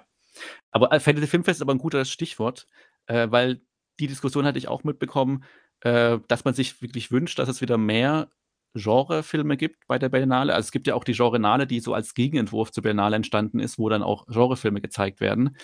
Und dieses Jahr war aber so ein bisschen der Konsens, den ich mitgekriegt habe. Es gab dann die Sektion Berlinale Special, die ich noch nicht ganz, äh, weiß nicht genau, was das Special-Hintergedanke war. Aber da liefen dann schon auch wirklich Genrefilme. Also ob es jetzt Horrorfilme waren oder japanische Thriller oder sowas, ähm, die schon auch das so ein bisschen abgedeckt haben. Ähm, und das schien mir aber, also wie gesagt, da müsste ich ja noch mal genauer gucken, aber das schien mir was Neuerung zu sein, äh, die auch so diese Publikumswünsche irgendwie abholen soll. Ähm, muss aber auch sagen, das war die Sektion, also wo ich ähm, eher die Filme anordnen würde, die ich so, ja, äh, okay fand, aber da war jetzt nichts dabei, wo ich sage, das muss ich unbedingt empfehlen. Äh, ich pick jetzt mal einen Film raus, der relativ gut ankam, den ich aber nur so okay fand, was aber vielleicht, wie ich mittlerweile festgestellt habe, vielleicht daran lag, dass es halt eine Spätvorstellung war und ich so eine entscheidende Wendung äh, nicht verschlafen habe. Ah, ja, Aber ja, irgendwie- ja, ja. Nee, also ich war schon da, aber ich habe es ja nicht so richtig wahrgenommen und habe dann irgendwie gedacht, was? Äh, egal, wie, egal wie du es jetzt formulierst, du hast ihn verpennt. ähm, und zwar ist es ein japanischer Film namens Hashtag Manhole. Und die Ausgangssituation ist, dass äh, ein junger Mann äh, am Abend vor seiner Hochzeit mit Freunden feiert und dann in eine sogenannte Manhole, also in eine, in so ein, in ein wie nennt man das, ein Schacht fällt. Äh, mitten in der Nacht und er ist in diesem Schacht gefangen. Es gibt eine Leiter nach draußen, aber die ist äh, zu hoch und abgebrochen und er verletzt sich bei dem Sturz auch seinen Fuß. Und ähm, erreicht auch mit dem Handy erstmal niemand und steckt in dieser Höhle oder halt diesem Schacht erstmal fest. Und da halt Nacht ist, läuft auch keiner zufällig vorbei. Und ähm, es gibt dann so, also weiter kann ich jetzt nicht erzählen, weil jetzt kommen wir in den Bereich, wo halt die Wendungen kommen. Mhm. Und ich fand den eigentlich ganz spannend inszeniert und ich fand, also ich fand ihn auch wirklich nicht schlecht. Ähm, und es gab aber ein, es gab halt eine Wendung in dem Film, die habe ich, wie gesagt, ich habe sie schon irgendwie wahrgenommen, aber irgendwie nicht so im Sinne von wow oder uh. Und ähm, aber auf diese Wendung baut halt dann der weit die zweite oder die, das letzte Drittel des Films auf. Und das fand ich alles noch so, ja, hm, mhm, okay, ja, ist, ist halt so jetzt und ah ja, okay, das passiert jetzt. Mhm. Ähm, und fand den nur so okay, aber also ich hatte so mindestens zwei weitere Leute, die den äh, Film dann im Nachhinein gesehen haben, die fanden den doch äh, richtig gut. Ähm, denk mal, das ist so ein typischer Film, den, den halt irgendwie, keine Ahnung, Cape Light sich kaufen wird, die Rechte und dann ins Kino kurz bringt und dann mit 15 Mediabooks äh, auf den Markt schmeißt. also Hashtag Manhole aus Japan. Ähm, den kann man sich, glaube ich, also auch mal gut bei, weiß nicht, für 99 Cent Deal anschauen. Ähm, Als nächstes sagst, gesagt, du, sagst du, der fühlte sich für dich an, als wenn er nur 70 Minuten geht. Naja, ging 99 Minuten, aber er, er Ja, und ich, für dich fühlt er sich kürzer verschlafen. Hm, hm, hm. es gibt ja so einen Zustand, wo man eigentlich, also wo man merkt, okay, man ist vielleicht schon müde, aber man kriegt schon noch alles mit. Ja, aber und ich kenne kenn, kenn es total. Ich ja, ich auch. Aber man, und man hat auch das Gefühl, man nimmt alles mit, aber man, äh, wie gesagt, diese eine Wendung, die habe ich dann schon mitgekriegt, aber ich habe, also ich habe emotional darauf gar nicht reagiert und mhm. mein Hirn hat daraus nichts gemacht, aus dieser Information. Ja. Und darauf baut halt der restliche Film dann irgendwie auf. Und ähm, genau, das ist, äh, deswegen würde ich denen so mitgeben, noch als, als ja, Empfehlung in Anführungsstrichen, weil er kommt wohl ganz gut an, wenn man sich den wachen Zustand anschaut. ähm, oder halt ist die Wendung für mich vielleicht nicht so außergewöhnlich wie für andere, oder funktioniert nicht so gut wie für andere. Aber ähm, der war eigentlich ganz, äh, ganz nett. Und wir können ja kurz mal, wenn wir beim Genre sind, kann ich zu der einzigen Enttäuschung kommen, beziehungsweise Enttäuschung sagte, ich hätte eine Erwartung gehabt. Äh, ich hatte ja bei allen Filmen meistens vorab auch nicht gewusst, was es eigentlich geht. Und dachte dann, hm, irgendwann werde ich damit doch mal auf die Schnauze fallen, dass ich mir vorher nichts durchlese und dann vielleicht so gar nichts checke. ähm, ist gar nicht so passiert, aber ich hatte jetzt einen Film, also ihr wisst vielleicht, welchen ich jetzt meine, weil ich ja auch drüber geschrieben hatte dann euch, äh, und zwar den Film Infinity Pool von Brandon Cronenberg, dem Sohn von David. David, danke, David Cronenberg, ähm, der hier auch als, ich meine auch als Berlinale Special in der Sektion lief. Ähm, muss sagen, ich kenne den erst ich meine, der erste Film oder, ein, oder den Film davor, Possessor von Brandon Cronenberg, den kenne ich nicht. Äh, deswegen kann ich jetzt nicht vergleichen, ob der jetzt besser oder schlechter ist. Ähm, bei Infinity Pool ähm, ist die Ausgangssituation folgende, äh, dass Alexander Skarsgård mit seiner Frau im Urlaub ist in einem Ressort. Ich weiß gar nicht, ob diese Stadt oder das Land, was dargestellt wird, fiktiv ist. Ich meine aber ja. Also es äh, quasi dieses Ressort ist in Zäunen und so weiter eingekreist, weil das halt höchst kriminell und korrupt ist, der Staat, in dieser Urlaubsort ist. Und ja. gefährlich. Deswegen. Und Sie äh, haben einen weißen Lotus als Logo. Moment, ich bin, ich bin eine Woche äh, zu früh. Genau, äh, aber ähm, ja, könnte man auch daran denken, genau, an die Richtung. Und es passiert aber, sie lernen dort ein anderes Pärchen kennen, ähm, wo die weibliche äh, Teil von Mia Goff gespielt wird. Eine Schauspielerin, die ich spätestens nach diesem Film äh, als sehr nervig und äh, wow. empfinde. Und wo ich auch denke, also ich habe nichts gegen sie, aber ich habe das Gefühl, sie spielt mittlerweile immer nur dasselbe und merkt aber gar nicht, wie sie eigentlich nur für diese gleiche Rolle ausgenutzt, also beziehungsweise ihr Körper ausgenutzt wird für die gleichen Rollen. Ähm, aber ich, dafür kenne ich auch ihre Filmografie zu wenig. Also vielleicht macht sie auch Sachen und ich habe das nicht mitgekriegt. Ähm, die lernen sie kennen und äh, die leihen sich eines Morgens dann ein Auto und machen einen Ausflug außerhalb dieses Ressorts und ähm, haben dort dann aber dann bei einer Rückfahrt, äh, überfahren sie jemanden, äh, denken, sie werden nicht entdeckt, aber am nächsten Tag landen sie bei der Polizei. Und dann, ähm, ich gehe davon aus, dass, ich habe den Trailer nicht gesehen, aber ich gehe davon aus, dass der Trailer das auch schon verrät. Ähm, die Polizei halt sagt, für ausländische Touristen haben sie die Möglichkeit, ähm, also sie müssen halt wegen dieser Straftat hingerichtet werden. Das ist einfach so, da gibt es auch nichts zu verhandeln. Aber man kann sich für Geld quasi ein Double erstellen lassen und dann wird dieses Double einfach für einen umgebracht und man lebt einfach weiter. Ja, das, das kommuniziert okay. der Trailer. Ja, genau, das ist, so die, das ist halt die Ausgangssituation. Und ähm, schade ist halt, dass das auch schon eigentlich alles ist. Also viel mehr hat der Film dann auch nicht mehr. Also es passiert dann einfach, dass die äh, einfach in diesem Ressort bleiben und ähm, quasi ausnutzen, dass sie halt immer wieder Straftaten begehen können, weil sie können sich ja dann freikaufen mit einem Double und ähm, ja, leben halt an so ein Leben im Rausche mit Drogen, Sex und so weiter, was dazugehört. Und leider hat der Film dann, also ohne jetzt nochmal jetzt inhaltlich ins Detail zu gehen, aber leider hat der Film dann auch nicht mehr zu erzählen oder Gedanken oder macht auch nicht mehr daraus. Und äh, muss sich dann doch schon den Vorwurf dann gefallen lassen, dass es dann Brandon Cronenberg nur um diesen Body Horror geht, der aber auch nicht so innovativ oder irgendwie spannend ausgeschlachtet wird, im wahrsten Sinne des Wortes. ähm, und auch einem die Figuren sehr egal sind und auch unsympathisch. Jetzt könnte man sagen, okay, bei White Lotus, äh, wenn wir dann nächste Woche drauf kommen, ist es vielleicht ähnlich, aber daraus hat der, also kann der Film keinen irgendwie Benefit schlagen. Ähm, Was? ich hat- Unsympathische Figuren bei White Lotus? Kann ich nicht nachvollziehen. Meine ich auch nicht. okay, dann, äh, mal gucken wir, dann schauen wir nächste Woche nochmal, ob das stimmt.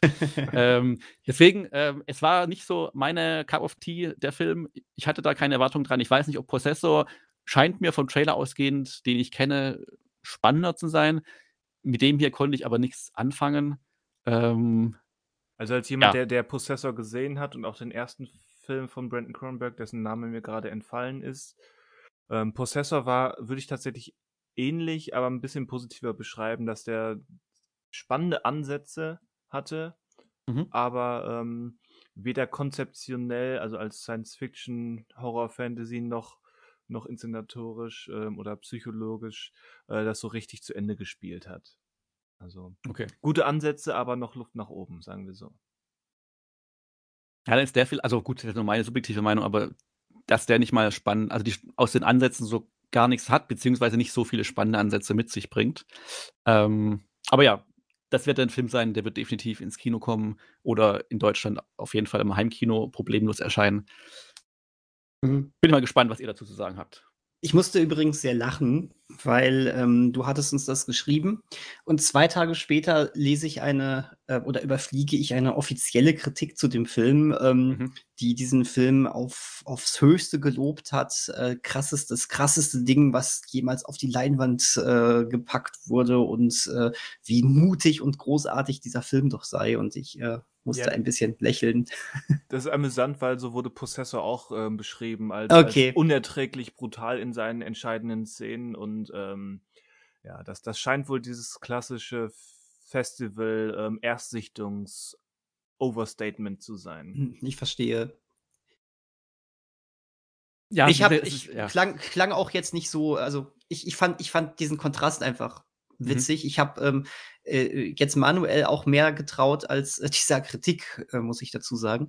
Ähm, aber ähm, ich bin jetzt trotzdem irgendwie neugierig. Ist, glaube ich, auch so ein 99 Cent Live-Film für mich irgendwann mal. Ja, das also also man kann den sich schon anschauen, nur wie gesagt, auch ohne Erwart selbst ich ohne Erwartungen konnte da nicht so wirklich was anfangen. Vielleicht also ich weiß nicht, es glaube ich es lag nicht daran, dass es direkt vor der Spielberg-Vorstellung war, dass ich gedanklich schon weiter war, das würde ich jetzt nicht sagen. Ähm, aber ja, wie gesagt, in dem Kontext, dass alle anderen Filme eigentlich würde ich als besser ansiedeln. Deswegen auch der nicht wirklich schlecht ist, aber halt unter allen, die ich gesehen habe, dann doch der ist, der am meisten irgendwie abfällt, wo ich sage, okay, der konnte mich nicht wirklich überzeugen von der Idee alleine schon. Und da er auch so der mit der Film war, der nicht, nicht konventionell war, aber der halt so in Richtung Genre und Mainstream-Kino ging, ähm, wo man sagen kann, das würde man sich sonst im Kino vielleicht anschauen oder das Mhm. würde sich die Masse im Kino, dann war, fällt er irgendwie schon ab. Also jetzt nicht auch, dass ich mit höheren Anspruch daran ging. Es war einfach, ich habe das Gefühl gehabt, man hätte daraus mehr machen können und dass es wirklich nur eine gute Idee war und äh, die wahrscheinlich jetzt im Trailer, wie gesagt, ja auch schon dann angekündigt wurde, aber halt wie gerade so mutig, da wird nichts Mutiges draus gemacht oder irgendwas Bahnbrechendes oder was man noch nie auf der Leinwand gesehen hat. Ähm, ja, aber ich bin gespannt, wenn ihr denn mal schauen werdet. Ähm, als letzten Genre-Tipp würde ich dann doch eher raus, auch wenn ich da äh, ein bisschen zwiegespalten noch bin, was die zweite Hälfte des Films betrifft, aber den Talk to Me, der ähm, auch bei A24 liegt, den sich auch A24, glaube ich, in Sundance geschnappt hat.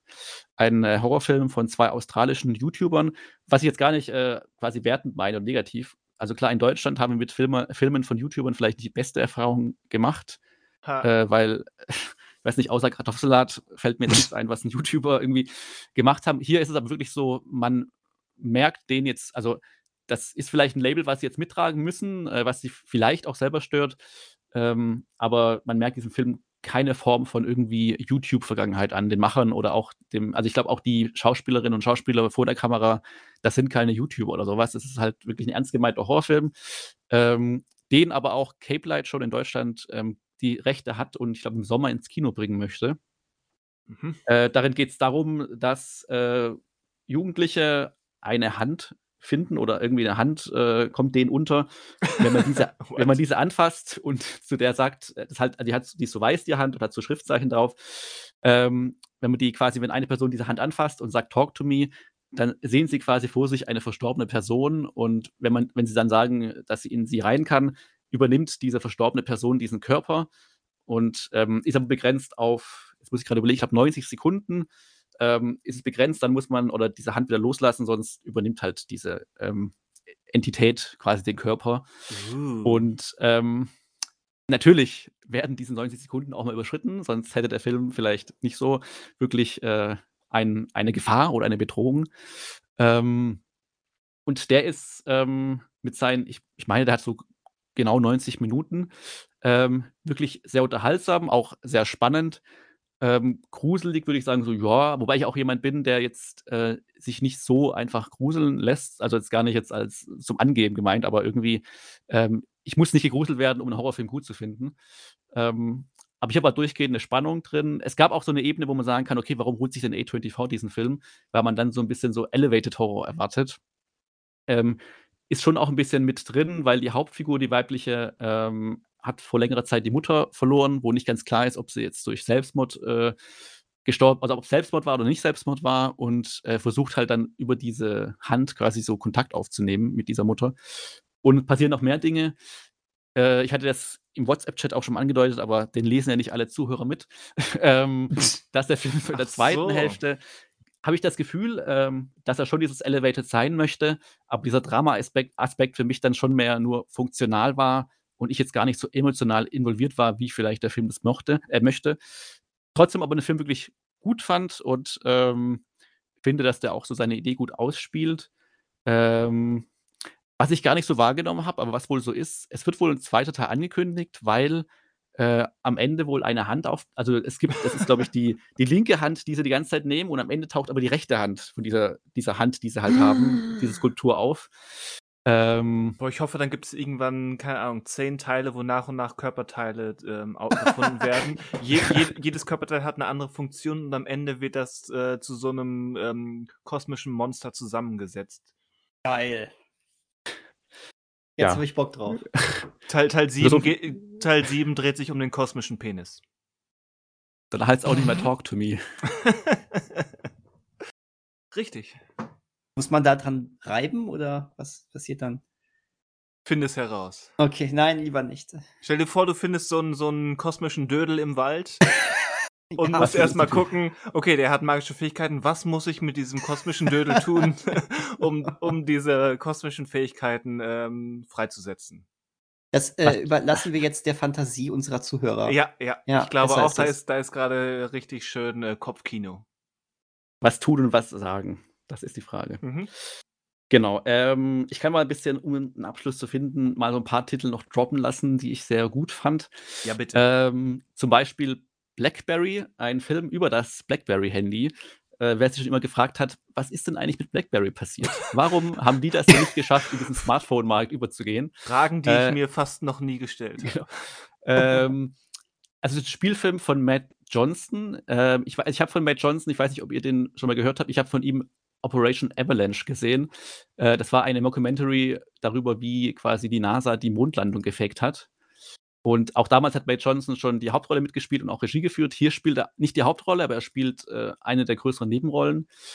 Und es geht wirklich darum, wie so eine Gruppe Nerds eigentlich äh, quasi angefangen hat, Smartphones, also die Idee eines Handys und was Internet hat und so weiter, alles an einem verbindet zu haben. Und BlackBerry war wohl auch lange Zeit in Amerika der Marktführer und wurde halt irgendwann von, äh, von iPhone abgelöst, weil sie da halt vom iPhone abgelöst, weil sie dann einfach den Anschluss verloren haben.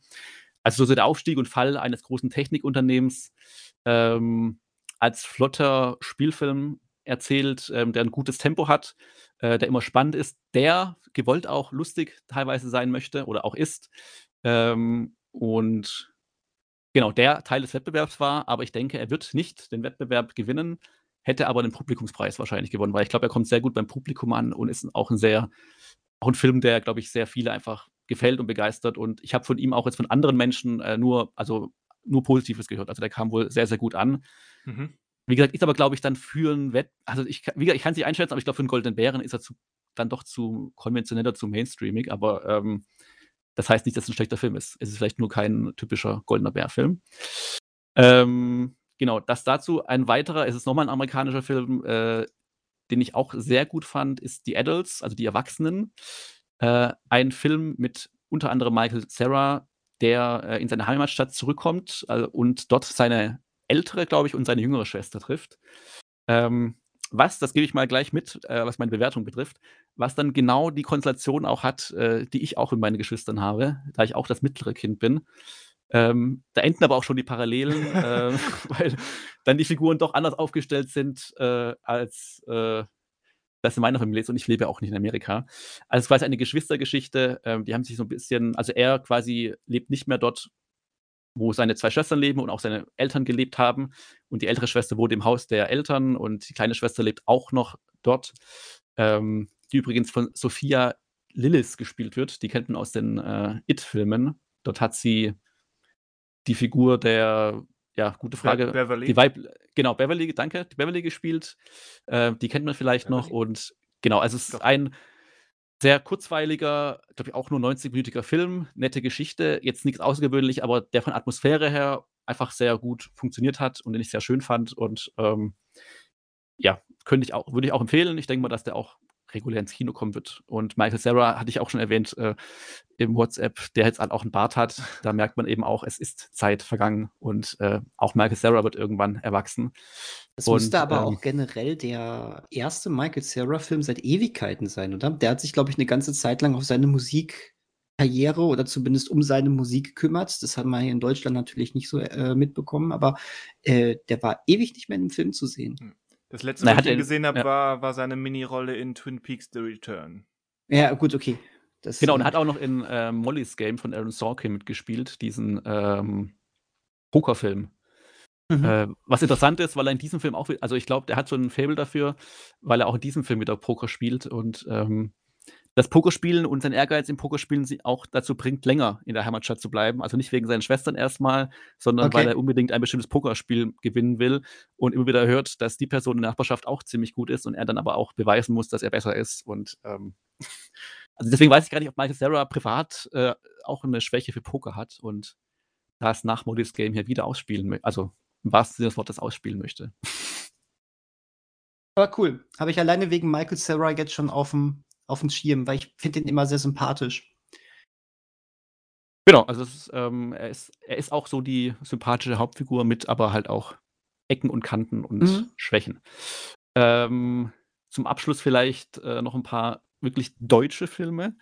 Äh, Das hast du Christian gut ausgesprochen. Deutsche Filme. Deutsche Filme. Schade, dass in Deutsch kein R ist, was man so schön rollen kann. Ähm, äh, Christian hat ja auch schon Sonne und Beton erwähnt. Ich meine, der kommt nächste Woche auch schon ins Kino in Deutschland. Äh, die Verfilmung des Buches von Felix Lobrecht, äh, das ich nicht kenne, das Buch. Aber der Film von, ich weiß gar nicht, ob er David Wendt heißt oder David Wendt. Äh, Und Weil ich weiß sowieso nicht, wie sein Name ausgesprochen wird, diesem weil, N, ja. weil, weil da hat sich ein, ein N zu viel reingemogelt. Stimmt. Also von dem Regisseur äh, von Kriegerin und Feuchtgebiete und äh, wie hieß er noch? Er ist wieder da. Also er hat sich so ein bisschen darauf festgelegt, äh, mit er ist, er ist wieder da und Feuchtgebiete vielleicht auch Buchverfilmungen, die man im ersten Moment nicht so als einfach umsetzbar empfindet. Bei Sonne und Beton weiß ich jetzt nicht, ob das wirklich eine schwierige Verfilmung, also ob die Vorlage das so schwierig macht. Das Ganze spielt in Berlin, in Neukölln und erzählt von vier Jugendlichen in den 2000ern, die halt dort äh, zur Schule gehen, aber gleichzeitig halt auch mit Drogen zu tun haben, Gewalt und äh, Langeweile, Gefahr mit, dem, also mit der Polizei aneinander geraten und so weiter.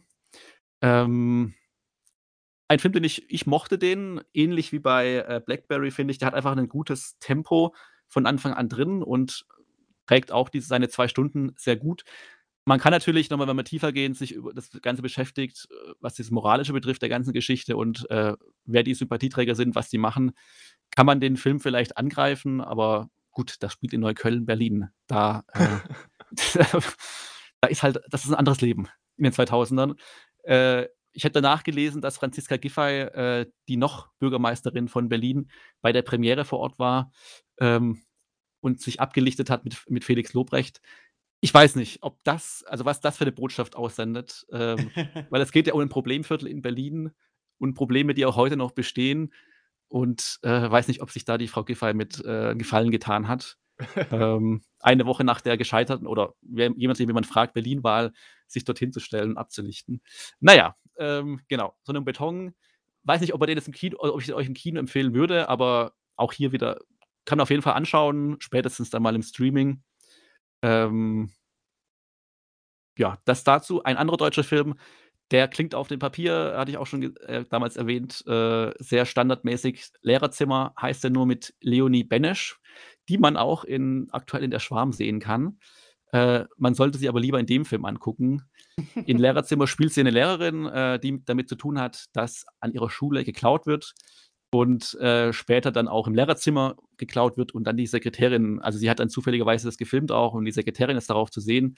Und das äh, bringt einen ganzen Rattenschwanz mit an Diskussionen an sich und äh, Verantwortlichkeiten.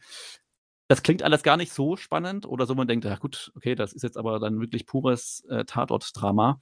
Ähm, aber der ist von der Inszenierung her einfach sehr spannend und sehr gut gemacht und ähm, war auch also wirklich positiv überrascht von dem Film, wie der auch funktioniert und was für Fragen der aufwirft und äh, wie er die dann auch ausspielt oder halt auch nicht beantwortet. Ähm, genau, also den kann ich empfehlen. Da weiß ich jetzt nicht, dadurch, dass es ein deutscher Film ist, mit jetzt nicht unprominent besetzt, dürfte der irgendwann im Kino auch landen. Ähm, wann, lasse ich jetzt hier mal offen. Äh, ganz kurz erwähnen würde ich nur Berlinale-Liebling Franz Rogowski, äh, der gefühlt immer bei der Berlinale vertreten ist, Diesmal sogar mit zwei Filmen. Zum einen Disco Boy und zum einen Passages. Beides keine deutschen Filme, aber mit ihm in der Hauptrolle. Ich habe die Filme quasi nicht am gleichen Tag gesehen, aber ich glaube, an einem Abend und dann den nächsten am nächsten Abend und hatte dann Probleme schon teilweise, äh, die Filme auseinanderzuhalten. Was jetzt nicht an Franz Rogowski in den Filmen liegt, sondern eher an dieser Kurzfristigkeit, wie ich die beiden Filme gesehen habe. Und auch dann Figuren in den Filmen erwartet habe, die aber aus einem anderen Film eigentlich sind. Und ja, bei Disco Boy spielt er einen, äh, ich weiß gar nicht, ich glaube, ein, ein, er kommt, glaube ich, aus Belarus, glaube ich, äh, nach äh, Frankreich und wird dann Teil von einer, ähm, von einem Soldatentrupp, der irgendwie privat dann nach äh, Amerika, äh, nicht Amerika, nach Afrika in den Niger reist und dort Aufträge erfüllt. Und das macht ihn eigentlich äh, kaputt. Glaube ich, eigentlich ein italienischer Film. Im anderen Film, in Passages, spielt er einen Regisseur, ähm, der quasi mit Ben Wishaw zusammen ist. Also nicht im Film, also Ben Wishaw spielt seinen Freund im Film, aber er spielt nicht sich selbst, sondern er spielt eine Figur.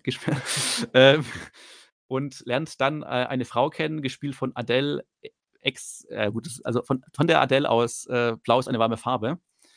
Ähm, und gerät mit ihr zusammen und schwingt zwischen den Beziehungen hin und her. Auch ein äh, sehr spannender Film, der viel über seine Figur erzählt. Beides sehr empfehlenswerte Filme. Äh, wie gesagt, beides keine deutschen Filme, aber mit Franz Rogowski in der Hauptrolle, äh, der da ein bisschen auch wieder zeigt, was für Facetten eigentlich er drauf hat. Und er ist irgendwie, er wird, glaube ich, von diesen Festivals gemocht, weil ich glaube, er ist aber auch, auch hier ein wieder, Typ. Genau, ich glaube nur, dass er halt wirklich außerhalb von Festivals dem, ich sag mal so, er taucht jetzt nicht in den Til Schweiger-Filmen oder Matthias Schweighöfer-Filmen ja, auf. deswegen ist er ein cooler Typ. Ja, genau. Das, also man kann nur hoffen, dass er das äh, auch durchzieht und äh, kein Interesse findet an ähm, solchen Filmen, auch wenn ihm vielleicht dann die Bekanntheit beim breiten Publikum äh, vielleicht nie ja, zuteil wird, aber braucht er vielleicht auch nicht. Ich denke, er ist so auch künstlerisch ausgelastet. Ähm, genau, fand ich auch beide gut bis sehr gut. Ich glaube, Achso, genau, wir hatten ihn vorhin schon erwähnt, diesen Irgendwann werden wir uns alles erzählen von Emily Atef. Die hat auch drei Tage in Quiberon gemacht. Ich weiß nicht, ob ihr den gesehen habt, den Film über Romy Schneider. Ja. Vielleicht der bessere Marilyn Monroe-Film, also was heißt nicht der, also ist ja kein Film, aber der, der, besser umgeht mit quasi äh, mit einer, einer Starfigur, jetzt in dem Fall Romy Schneider, die quasi auch an ihrem Ruhm oder an ihrem Leben so ein bisschen verzweifelt und das aber so konzentriert auf diese drei Tage dort und da halt was zu erzählen weiß und anders als Blond dann die Sachen. Also es sind ja auch andere Dinge, die passiert sind, aber ein ja. Bisschen. Ein provokanter Vergleich, einfach nur. Ja. Äh, in dem ein Film, klassischer äh, Manuel. der Film jetzt hier äh, spielt zur Zeit der Wende ähm, auf dem Land, wobei die Wende gar nicht so eine große Rolle spielt, was auch so ein bisschen noch der Punkt bin, ist, an dem ich zu knabbern habe, ob das ich nicht verstanden habe oder ob das wirklich nur so Fassade ist geht eigentlich um eine junge Frau, äh, die mit einem älteren Mann zusammenkommt und darum, äh, ob diese Liebe bestehen kann. Und äh, genau, es werden so viele Dinge aufgemacht ähm, und am Ende auch offen gelassen. auch hier ist, glaube ich, ein Film das ist so das Problem, weil man halt an einem Festival ist, man hat halt einfach sehr Filme, die man schaut und die Wirkung eines einzelnen Films oder die Wirkung kann der vielleicht gar nicht mehr so richtig entfalten, weil man ja wirklich, ähm, sehr viel sieht und dann gar nicht mehr so wahrnehmen kann: „Okay, was habe ich jetzt gerade geschaut? Ich bin schon im nächsten Film drin. Ach, da ist schon wieder Franz Rogowski.“ Und dann, ähm, ja, hat man halt, ähm das wäre so, glaube ich, ein Film, den muss man einfach auf sich wirken lassen. Und das sind, glaube ich, alle, die ich so gesehen habe, die können noch wachsen, die können noch, äh, sinken. Ähm, aber wie gesagt, alles war nicht schlecht. Alles war wirk also war mindestens solide, wenn man den Infinity Pool reinnimmt. Wenn man ihn rausnimmt, dann war alles mindestens gut oder ordentlich. Ähm, ich kann gerne für den, äh, Beitrag im Forum oder von für den Podcast eine Liste reinstellen an Filmen, die ich gesehen habe. Und wer noch mehr dazu hören möchte, ähm, kontaktiert uns einfach. Oder ich nutze einfach die Filme in den nächsten Wochen alle als zuletzt gesehen und nehme immer wieder einen von der Berlinale als zuletzt gesehen und schaue nichts anderes mehr dieses Jahr. Das wäre irgendwie traurig, aber Äh, ich ich rede da nicht mehr drüber. Ich schaue anderes, aber rede nicht mehr darüber. Dann hätte ich aber noch eine Frage an dich. Okay, letzte Frage jetzt dazu. Ja, ja. Bitte? Wie wie war's mit Spielberg? Nett. Also, es war 'ne nette. Veranstaltung. Es war ich konnte ihm nicht die Hand schütteln. Er hatte leider nicht den Platz neben mir gehabt. Ah. Ähm, er hat mich nicht wiedererkannt aus meinen Träumen. Ah. Und, ähm aber es war 'ne nette Veranstaltung. Bono von U2 hat ein Laudatio auf ihn gehalten. Wer sonst? Natürlich, Ähm, das liegt auf der Hand. die aber auch sehr nett war. Also, es war einfach es war nicht lang in die Länge gezogen. Äh, die Rede von äh, die Laudatio war nett, die Rede von Spielberg war sehr nett. Er hat erwähnt, dass er eigentlich jetzt als Nächstes gerne wieder mal wieder was machen würde, was eher so in die ich weiß gar nicht, wie er es genannt hat, aber irgendwas in Richtung böse, also mehr was in Richtung der weiße Hai, Mhm. ähm, im Sinn hat. Ähm, und er wirkte auch sehr fit, also geistig ohnehin, aber auch körperlich sehr fit. Mhm. Äh, war schön mit den Ausschnitt aus seinen Filmen. Fabelmans, der dann gezeigt wurde, mochte ich auch sehr. Also, war ein, äh, netter, schöner Abend mit Steven. Schön. Schön. Ja. Da freue ich mich ja sehr schon drauf auf The Fablemans Startet, glaube ich, in 2 Wochen in am Deutschland. 9.3. Hm? Genau, kurz kurz vor der Oscarverleihung, genau. Genau, genau. Ja, das war die Berlinale 2023 in aller Kürze, wie's nur ging. Und trotzdem wurde Schön. nicht alles erwähnt. Ja, aber, äh, danke für den Einblick. Das ist sehr cool. Gab's denn noch bei euch was irgendwie Großartiges oder Kleines, was großartig war oder großartig sein möchte, aber nicht war? Äh, nette Überleitung. Ja, komm, am äh, am Ende sprengen wir jetzt den Anspruch der Berlinale und, äh, äh, packen noch ganz kurz einmal Ant-Man in in in die Petrischale. Ja. Das war's. Äh, Gut, ist Chris ähm ist ist ist ist Christian noch da? Er ist sprachlos. Er ist sprachlos. Pardon, ich ich hatte mich gerade runtergeregelt, weil ich ein weil ich meine Tastatur betätigt hatte Ach und so. Vergessen hat. Scheiß vergessen Ant-Man! wieder, ähm, hochzuschalten. Ach Ich hatte ich hatte so. mich über den Petrischalen, äh, Vergleich amüsiert. Okay. Und dann einen, äh, wir legen Ant-Man unters Mikroskop, ähm. Ah, ja, hervorragend. Ähm, ja, äh, in aller Kürze, ähm, würde ich sagen, ähm, ich verstehe den Hass auf diesen Film nicht, der da zurzeit irgendwie überall Was durchschwingt. ein was 'n Einstieg. Was Ja, wa Einstieg. ja, ist doch so. Ähm, ich äh, ich ich sehe überall: „Oh, schlecht bewertetster MCU-Film, Kritiken sind mies, Zuschauer mögen den nicht.“ Das habe ich nicht verstanden. Äh, ich fand den also, der Film war wirklich jetzt nicht irgendwie ein großes Highlight, äh, aus den MCU-Filmen oder oder direkt der Film, der gesagt hat: „Sie sind zurück, die vo in in voller Stärke“ oder zumindest in dem, was sie mal waren oder so. Aber, äh, ich fand den durchgehend amüsant. Ich habe viel gelacht. Ich fand, ähm, ja, da war sehr viel Künstliches in den Bildern, aber das wusste man schon irgendwie zum Großteil, sah's aber eigentlich auch ganz nett aus.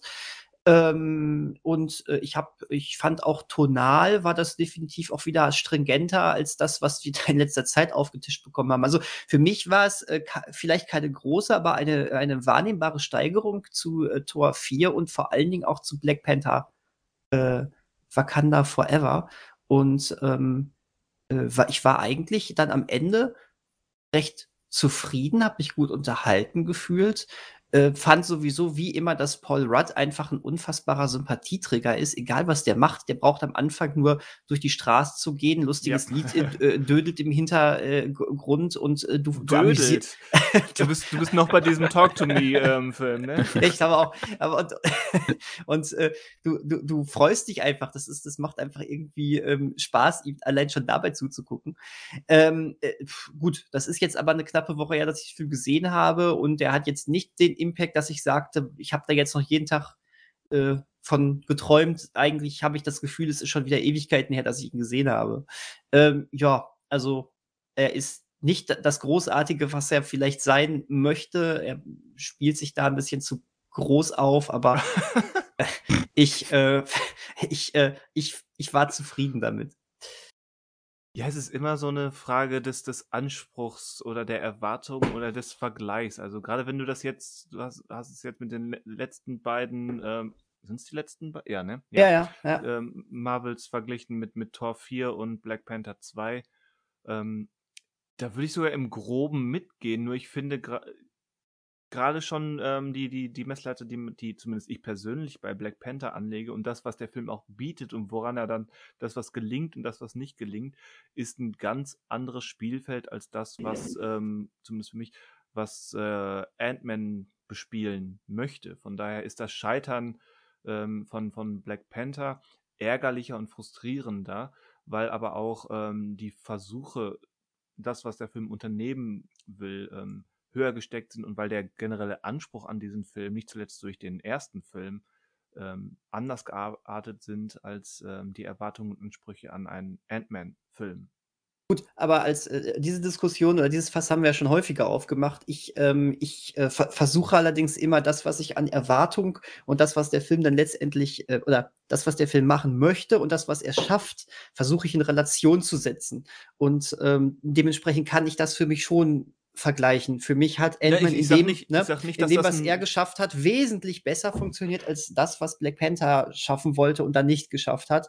Und das hat für mich als, als Zuschauer dann letztendlich den trotzdem den positiveren Eindruck hinterlassen. Das, genau. Ja, na, ich, ich wollte damit auch nicht sagen, dass das ein ähm, schlechter Vergleich ist oder einer, den man nicht machen sollte. Ich finde nur halt, man hat halt in diesem in dieser Art und Weise, wie wir innerhalb eines Franchises Titel äh, vergleichen oder wie wir generell Titel vergleichen, da hat halt jeder seine eigene Herangehensweise. Und das ist eben ja. auch der Grund, warum ich ähm, äh, die Eternals damals immer so ein bisschen mehr stärker verteidigt habe und ähm, da, da für mich persönlich mehr, zumindest mehr Möglichkeiten, mehr Ansätze gesehen haben, die ich spannend fand, als ähm, der irgendwie unterhaltsame und gelungene, aber für mich dann auch so, so halbgare ähm, Black Widow oder vermutlich auch Shang-Chi.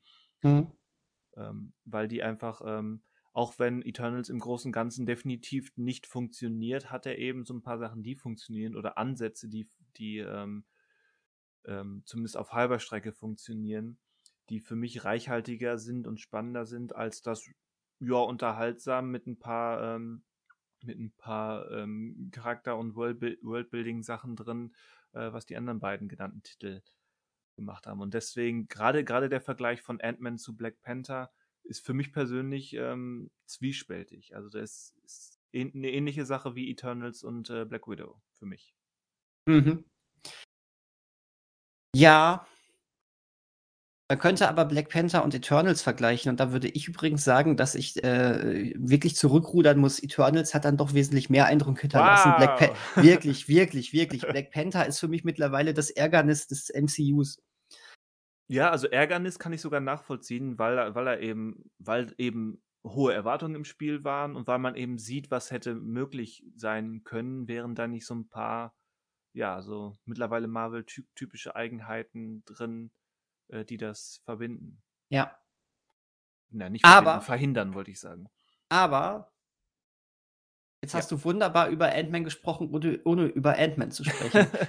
jetzt, jetzt komm, jetzt, jetzt komm, jetzt muss ich dich hier mal ein bisschen weil, melden. Weil, komm, das, das, weil, ich habe wenig über Ant-Man gesprochen, weil, und das ist jetzt ganz bewusst ein bisschen frech formuliert, äh, weil es über Ant-Man nicht besonders viel zu sagen gibt, was mhm. Geschichte, Figuren und auch den Bösewicht betrifft. Ähm, das, was man sagen könnte, ist dann gleich wieder Spoilergefahr. Ja, aber stimmt. gleichzeitig, finde ich, tut sich dieser Film mit seinem Ende sowohl was die Hauptfiguren, Plural, ja, betrifft, als auch was den Widersacher betrifft, keinen Gefallen, weil er, weil jedes Mal du denkst, okay, ja, das ist jetzt so ein Punkt, das kann man zumindest für, für so einen Cliffhanger zwischen den Filmen so stehen lassen. Das ist zumindest mal ein Moment, der irgendwie spannend ist. Nö, wird zurückgerudert.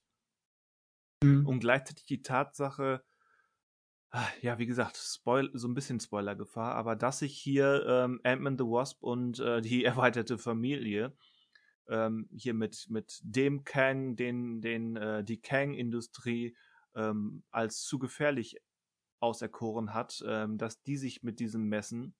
Hast du gerade Industrie gesagt oder Dynastie? Ich, ich, hab, ich wollte Industrie sagen, hab's aber mit der Betonung von Dynastie Okay. ähm, gesagt. Das, das ist, wenn, wenn der Kopf so halb englisch gepolt ist. Okay. Ähm, dass, dass die sich halt mit diesem Kang messen und ähm, ohne jetzt andererseits, wer geht in diesen Film und glaubt wirklich, dass das Kang hier die Welt vernichtet? Niemand. Von daher, Was? von daher, ähm, diesem Kang wird zumindest in welcher Form auch immer vorerst äh, das Handwerk gelegt. Ähm, er, er ist jetzt nicht der, der große Weltenvernichter am Ende dieses Films. Wer hätte das gedacht? Ähm, und das ist so eine Tatsache.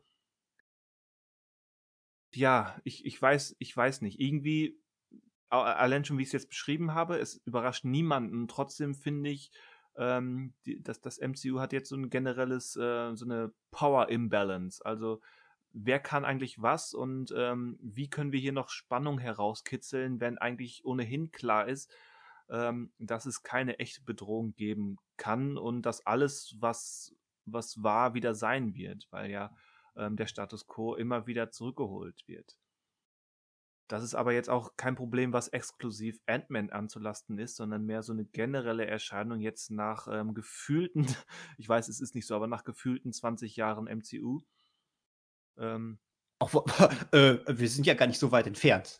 nö, soweit 15, nicht. 15 Jahre haben wir. Genau, aber noch sind wir nicht ganz bei 20. Hm. Ähm, dass da jetzt so langsam, zumindest für mich, der Eindruck entsteht, ähm, so wirklich, der, der, da scheint kein, narrativ, kein narrativer Wille zu sein, das wirklich mal zu Ende zu spielen. Hm. Da, du hast da deine, deine Scharmützel, deine Showdowns, deine Action-Szenen und vielleicht mal so kurze, wie kommen sie da wohl wieder raus, Momente. Und dann wird wieder alles durch ähm, irgendwelche kosmischen, technologischen, was auch immer, ähm, Shenanigans ähm, auf Null gedreht. Mit so ein, zwei marginalen Verschiebungen, die aber letztendlich keine große Auswirkung auf das große Ganze, weder auf die Welt noch auf die Figuren haben. Ja.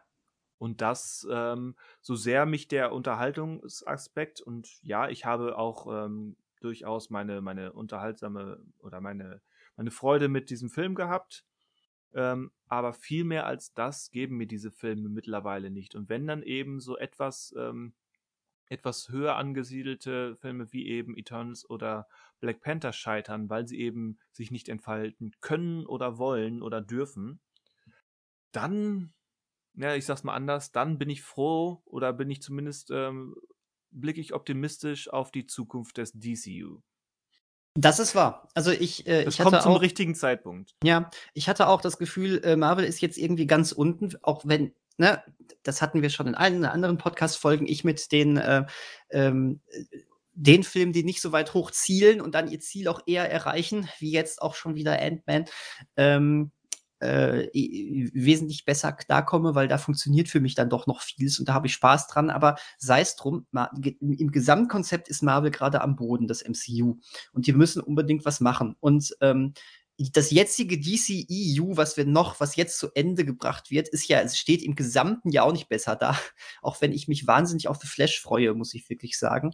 Aber ähm, ja, äh, jetzt kann äh, James Gunn und das DCU kann jetzt richtig zum Gegenschlag ausholen, wenn sie jetzt richtig was machen. Ne? Ja. Und ähm, das ist spannend zu sehen, aber nach 15 Jahren vielleicht auch wirklich mal notwendig.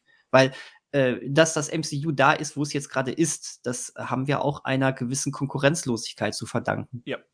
Und Und- Konkurrenzlosigkeit sorgt für, für Lässigkeit. Ganz genau das ist es nämlich.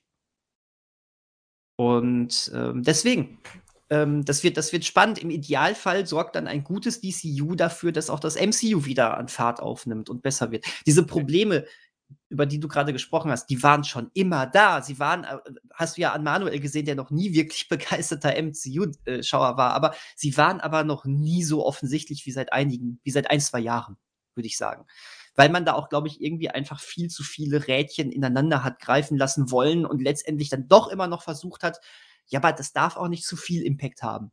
Das ist Genau. ähm, das. gra- Ah, Gerade die, die Zeit nach Thanos. Ja, ähm, ganz da, genau. Da haben sie es verpasst, wirklich signifikante ähm, Veränderungen einzuführen. Weil eben Ja. die, die Basis der, des MCUs, und das ist, scheint mir ähm, die Basis von Marvel, auch den Comics von Marvel generell zu sein, ist immer eine, eine Nachvollziehbarkeit der Welt, die unserer irgendwie ähnelt. Das mhm. heißt, das heißt, das kann gar nicht so signifikant abweichen. Ja, das ist richtig. Aber, aber wir leben, oder das, das MCU befindet sich innerhalb der, der Narrative ähm, in einer Welt, die eigentlich komplett anders aussehen müsste. Sowohl Mhm. konzeptionell, äh, was Religion betrifft, was, was Technik betrifft, ähm, was, was ähm, die Art und Weise, wie Nationen aussehen, heißen und funktionieren betrifft. All das müsste eigentlich, wenn man es mal wirklich ausspielt, komplett, ähm, komplett pure Fantasy sein.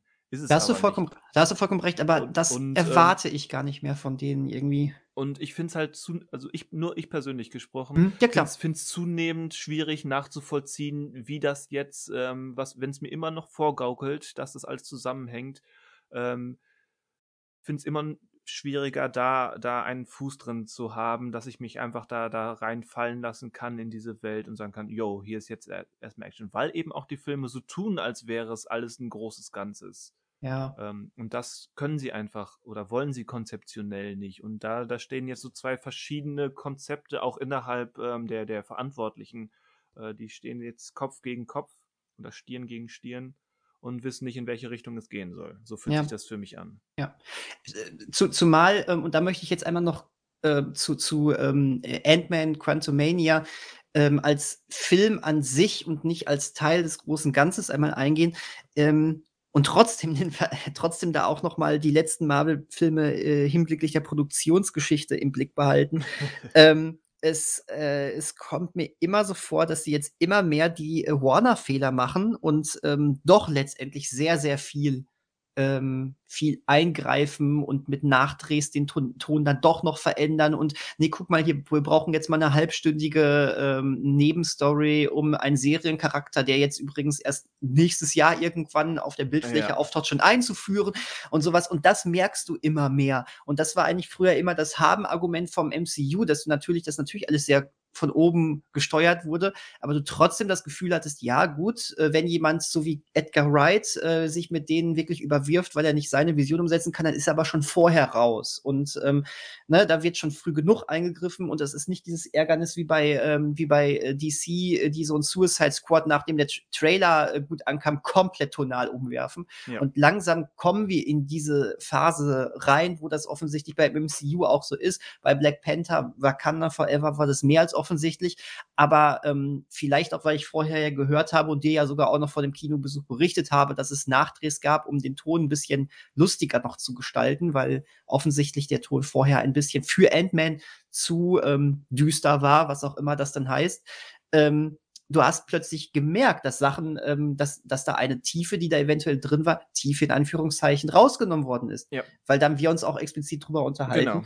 Ähm, im, Im Trailer wird, äh, das, wird mehr das Fass aufgemacht, dass er, ähm, dass das Ant-Man ähm, äh, von, von seiner Tochter eben fünf Jahre verpasst hat, weil er in dem Quantum Realm gefangen war während des Blips.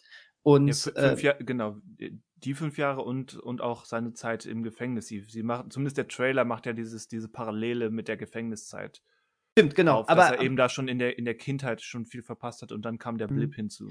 Äh, genau, aber, aber davor in den beiden ersten Ant-Man-Filmen sieht man ja, wie dermaßen wichtig ihm die Tochter ist. Das hat man, Genau. dieses, das hat man dem Ganzen auch wirklich immer vollkommen angemerkt, finde ich. Das war Ja, übrigens das, das immer war eine die wirklich tolle Sache. die emotionale Basis, die, ähm, Genau. die mag jetzt nicht ähm, super komplex und groß sein, aber das ist die emotionale Kernkomponente, die durchaus funktioniert hat. Ga- Ganz genau. Und ähm, dementsprechend habe ich es auch total abgekauft, dass die eine Idee da drin war, in Teil 3 jetzt war, dass das am Anfang thematisiert war, dass er nicht so ganz damit zurechtkommt, dass er jetzt wieder schon fünf Jahre komplett verpasst hat. ähm, seine Tochter jetzt eigentlich schon fast erwachsen ist. Und ähm, äh, dann eben auch, und das sagt, wird im Trailer so gesagt, Kang ankommt und sagt, ich kann dir durch meine, durch dieses Zeitreisen und Multiversumsgedöns, könnte ich dir diese fünf Jahre zurückholen. Na, wie wär's denn? Das Genau. ist nicht im Film drin. Genau. Und das finde ich krass, weil, weil in dem Moment, ich finde das nicht zu düster und nicht zu schwierig für irgendwelche Kinder, die sich diesen Film angucken. Ich finde das wahnsinnig spannend, weil das ist die große emotionale Sache, die Ant-Man als Figur auszeichnet. Ich mache immer was für meine Casey, heißt sie, glaube ich, ne? Ja.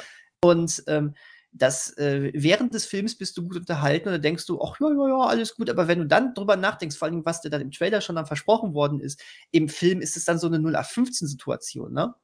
Ähm, die, die, die, das komplett äh, liegen lässt. Und ja, da sehe ich dann auch, da, das finde ich dann richtig scheiße, weil du merkst, da war ja ein, da war ja ein besserer Film drin. Ja, zumindest eine, eine, spann Genau. eine spannendere Motivation für die ansonsten ziemlich standardmäßige, ähm, der der Schurke möchte von, von Held ähm, ein, ein Gefallen oder ein Entgegenkommen, dass er, dass er Ding X holt. Genau. Also mich hätte das gecatcht, weil ich Ja, eben. Ant-Man als Figur mag. Da wäre dann egal, ob da rund viel Standard wäre, aber das hätte ich diesem Film dann voll abgekauft. Ähm, Ja, weil das auf, der, Hm. auf dieser Basis fußt, ähm, die funktioniert. Auch, auch das wäre, ist jetzt nicht, ähm, keine Ahnung, es ist, es ist kein Berlinale-Film, nein, natürlich nicht. aber ähm, das, das hätte funktioniert und es ist spannender als diese ähm, tu dies, sonst mache ich, äh, sonst mache ich böse Sachen, Motivation, die wir stattdessen bekommen haben. Ja, genau, ganz genau. Ähm, ja. Darüber hinaus, ich mochte wirklich einige optische Einfälle. Mhm. Ähm, ich fand, der hatte immer mal wieder so ganz leichte surreale Einflüsse. Ähm, das hat mir gefallen. Das äh, wirklich, das fand ich, ich. ich sage nur Löcher. ey, das Löcher. war, so, das war sowieso das Beste überhaupt. Das war, das war erstmal, war das so lustig vom Dialog schon am Anfang, wo du dachtest, was, was, was soll das jetzt? Und dann wurde es ja wirklich noch als richtig geiler Gag am Ende nochmal aufgegriffen. Das war toll. Das Ja. war, also wirklich, ja, es mag ja nur ein, mögen ja nur ein, zwei Momente gewesen sein, aber das war großartig. Muss ich wirklich sagen. Ähm, ja, ja, ansonsten, wie gesagt, ich war diesmal wirklich sehr zufrieden, nachdem ich jetzt ein paar Mal, also was heißt sehr zufrieden? Ich war aber zufrieden, ich habe mich wirklich gut amüsiert. Ähm, und nachdem die, ja, jetzt muss ich doch wieder mit Black Panther vergleichen, sorry, nachdem das wirklich der MCU-Auftritt war, wo wir beide wirklich ja kopfschüttelnd da teilweise drin saßen, ähm, ja, war, ja, jetzt bin ich gespannt, wie es Ja. wie es weitergeht. Ja. Ähm, ja, äh, übrigens, äh, ein, ein, ich, muss, ich muss es hier einmal erwähnen, eine Synchro, eine Synchro-Sache. Ach so. Ähm, wer, wer, wer, wer, wer kam, wer kam darauf, dass, ähm, dass, dass Bill Murray hier von der Stimme von Jim Carrey gesprochen wird? Äh, also ein toller Sprecher, ist ein toller Darsteller, aber das passt zusammen nicht. Ja, Arne Elsels ist lange tot und der seitdem häufig mal oder mehrmals eingesetzt, Bodo Wolf ist in Rente, aber das war schon sehr wagemutig. Aber war eh nur ein kurzer, kurzer, kurze Szene. Wobei Bill Murray mehr, mehr Dialog hatte, als ich ursprünglich vermutet hätte. Es war für ein, zwei Szenen eben schon recht lange dann. Das stimmt, das ist richtig. Aber dann war er auch wieder weg. Dann war er auch wieder weg. Ja. Schön. Ant-Man. Und dann, Wa- Was sind jetzt, ist, was ist der nächste? Ist das, ähm, also The Marvels ist im, im November, richtig? er wurde ja frisch verschoben von Juli auf November. Und der nächste ist ähm, Guardians of the Galaxy. Ach, natürlich. Mhm. Der aber, denke ich, sein eigenes Game spielen wird, überwiegend. Das hoffe ich. Ich meine, ähm, sie haben sich, äh, das ist, du konntest es bei Tor 4 natürlich als äh, riesen, ähm, riesen Kritikpunkt äh, machen, dass, dass das Tor am Ende von Endgame ähm, so bedeutungsschwanger bei den Guardians mitfliegt und dann bei Tor innerhalb von fünf Minuten wieder aus diesem Schiff geworfen wird. Aber für die Guardians ist es War das wahrscheinlich, gut. war das wahrscheinlich was Gutes. Jetzt können sie nämlich wieder ihr eigenes Ding durchziehen und ähm, James Gunn wird seine Geschichte da hoffentlich ähm, gut und äh, ziemlich endgültig zu Ende erzählen. Ich meine, dieses Hin und Her ist Teil des Problems, was ich gerade angedeutet habe, aber im Prinzip ist es, wie du sagst, für die Guardians ist es gut, dass sie da direkt wieder einen Schlussstrich drunter gezogen haben. Ja, ganz genau. Und äh, da freue ich mich wahnsinnig drauf. Aber ich denke, bei The Marvels werden wir dann erst wieder sehen, wie es denn von dem Gesamtkonzept, äh, wie schlimm oder okay es weitergeht. Ja, da habe ich aktuell äh, mehr Skepsis als Hoffnung. Ja, ich kann mir da noch gar nichts drunter vorstellen, alleine weil Captain Marvel und, äh, hier die, äh, Miss Marvel-Serie tonal so unterschiedlich waren, dass ich's alleine schon schwer finde, das irgendwie zusammenzubringen, aber gut, sei's drum. Wir Ich, werden ich, ich sehen. fand es ja schon, aber das ist eigentlich ein anderes Thema. Andererseits, es passt zu, zu meiner generellen Frustration eben mit dieser Welt. Ähm, ich fand ja schon die, die Grundprämisse von äh, Miss Marvel unglaubwürdig, weil eben Captain Marvel ähm, als, als Heldenfigur innerhalb dieser Welt, ähm, ich fand es unglaubwürdig, dass sich diese, dass sich, wie heißt sie, Kamala, Mhm. äh, dass, dass sie eine Captain Marvel Fangirl wurde. Ja, das stimmt. Da, da fehlt diesem, diesem Universum, fehlt die Basis dafür, ähm, Ja. dass, dass Captain Marvel jetzt schon derartige Strahlkraft hat. Vor allem, weil sie ja größtenteils nur im Weltall rumgurkt und ähm, daraus wird ja sogar ein Plotpoint gemacht in Endgame. Ja, richtig. Ich hatte Endgame vor Kurzem noch mal gesehen, das erste Mal seit seit dem Kino eigentlich. Muss übrigens sagen, der Film hat mir jetzt wirklich noch mal gut gefallen. Ähm, aber das ist schon auffällig, wie sie dann am Anfang da ja ankommt, äh, dann ja auch Tony rettet und so was und dann ja irgendwie sagt: „Ich werde jetzt aber wieder woanders gebraucht. Tut mir leid.“ Also, Ja, ist was- nicht nur die Welt. Was ja auch richtig ist, also das, genau, dieses Statement, es, es gibt noch andere Welten, ist ja vollkommen richtig. Aber das hatte eben zur Folge, dass, dass Captain Marvels Wirken auf, auf der Erde im, im Jahr 2023 oder wo sind die gerade nach dem Blip, Ja, ähm, ja, ja, dass, dass äh, ihre Präsenz dort gar nicht so groß sein kann. richtig. Also, Richtig. Das ist sie taucht ja auch dann am Finale von Endgame eigentlich nur so als, äh, Deus Ex Machina-Figur so auf, äh, und, äh, ziemlich ist ne, macht das, äh, überlegt äh, über ähm, ne, zerlegt da ziemlich overpowered so 'n paar Raumschiffe. Aber das ist ja ja. Ich meine, sie kam in den 90ern und, äh, offensichtlich ist sie seitdem auch nie wieder auf der Erde groß aufgetaucht. genau. Ja, ja, das ja, das weiß ich auch nicht.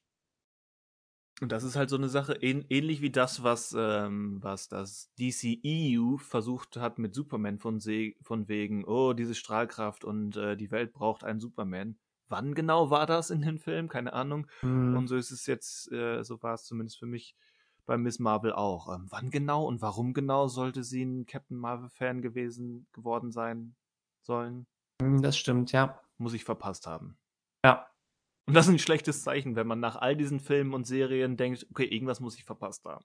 Ja, ja. Guter Punkt. Das hatte ich gar nicht so sehr sehr überlegt, weil man dann da manchmal vermischt man dann auch ohne dass ich jetzt groß die Comics oder sonst was lese, aber dann in der Zwischenzeit kam das Avengers Game auch raus, was ich was ja in 'nem anderen Universum spielt, was ich nicht gespielt habe, aber da habe ich 'n paar Berichte drüber gesehen. Da war da war's auch eben, dass du Miss Marvel steuerst, die so 'n Fan von Captain Marvel ist, dann hinterfragst du so was gar nicht mehr, weil du's so 'n bisschen vermischt auf einmal. Aber du hast recht, innerhalb der Welt macht das überhaupt keinen Sinn. Es ist halt drin, weil's so in den Comics drin ist, aber in Ja. den Comics hat Captain Marvel eben, ähm, zumindest schon ich weiß nicht, wie alt die Figur ist in in der Carol Danvers Version, aber so 'n paar Jahre oder Jahrzehnte hat die da schon auf'm Buckel mit, ähm, Ja, Solo-Comics und Abenteuern. Das denke ich auch, ja.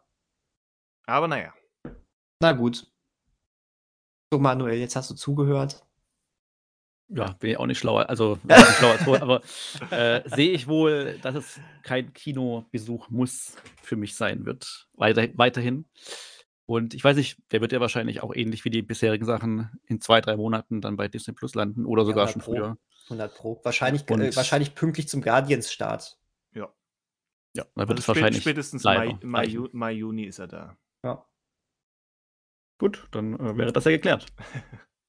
Absolut. Ähm, glaube, in einer der nächsten Folgen möchte ich auch gerne mit euch 'n bisschen über Der Schwarm reden. Der Schwarm. Der Schwarm und gucken, ob es, äh, wirklich Schwarm oder eher Schwarren ist. Äh, Schmarren, wenn schon. Schmarren, du hast recht, Schmarren. Oder Zitat Frank Schätzing: „Pilchert es wirklich mehr, als dass es schwärmt“, ne? Ähm, ne, war jetzt kein Zitat, war 'n Aufgriff eines Zitats von Frank Schätzing. Wie auch immer. Ähm, spannend, da lohnt es sich drüber zu reden. Da hat da hat Manuel ja auch was auf der Berlinale gesehen. Aber das machen wir dann nächste Woche. Oder Nö. nö? Ach so, Also okay. viel vielleicht vielleicht, wenn du deine deine 5 bis 10 Minuten zuletzt gesehen dafür nutzen Ja, das möchtest. meinte ich ja eigentlich auch damit, dass wir ansonsten Hausaufgaben haben, die es zu besprechen gibt. Das weiß ich. Gut. Das weiß ich. Gut. Gut, ja, ja. Ähm, Ich habe deswegen. ich, ich hab da so eine Reisetasche am Strand gefunden, die muss ich jetzt mal eben plündern. ähm, aha. Also so eine Kulturtasche. Dann, ähm, ja, hören wir uns ähm, demnächst wieder. Viel Spaß wünsche ich dir, Christian. Ja, Was war das denn jetzt für ein Geräusch? Schön. das war das war eine Line. Ich Ach so, okay, gut. Es klang, es klang nicht so, als würde in die eine Seite was reingehen, als würde auf der anderen Seite was rauskommen. Ja, das hatte ich befürchtet, dass das Mikrofon das nicht wiedergeben kann. Aber für, für den Gag, das war es mir wert. ja, perfekt. Es hat Eindruck hinterlassen, das auf jeden Fall. Was? Es hat Heimweh hinterlassen? Ja. Eindruck, Eindruck, nicht Heimweh. Heimweh vielleicht auch. Ah, Ah, verrückt. Ja. Bis nächste Woche. So ist es. Ja. Wir Bis sagen dahin. immer, guckt guck gute Filme, bleibt artig, aber nicht zu sehr. Ja, Das ist, das wird jetzt mein neuer Slogan. finde find ich. Stimmt. Hat du letzt, oder hast du letzte Woche auch gesagt. Kann ich Ja, und, bestätigen. und, nicht zum Hörer. ersten, und nicht zum ersten Mal. Und das stimmt, es kommt mir bekannt vor. Von daher. Mein, meine, wir hatten doch mal die, unsere Catchphrase-Phase. Das ist meine Catchphrase. In diesem Sinne, adios zusammen. Ich habe nichts gemacht. Tschüss. Wie du hast nichts gemacht. Das ist jetzt Daniels Catchphrase. Es war die Catch, es war mal eine Catchphrase von Bart. Simpson in einer Simpsons-Folge. Überlege ich mir noch einen, bevor ich dann auch so einen laxen Spruch am Ende lasse. Aber echt, ich glaube, Daniel hat sich damit keinen Gefallen getan. Aber das ist, jetzt, so- das ist jetzt bindend. Von Nein, daher. nein, nein, nein, nein, das ist nicht bindend. Das ist nicht bindend. Sowas von bindend. Auf Wiederhören. Tschüss. Tschüss. Hat er doch sein Catchphrase. Tschüss.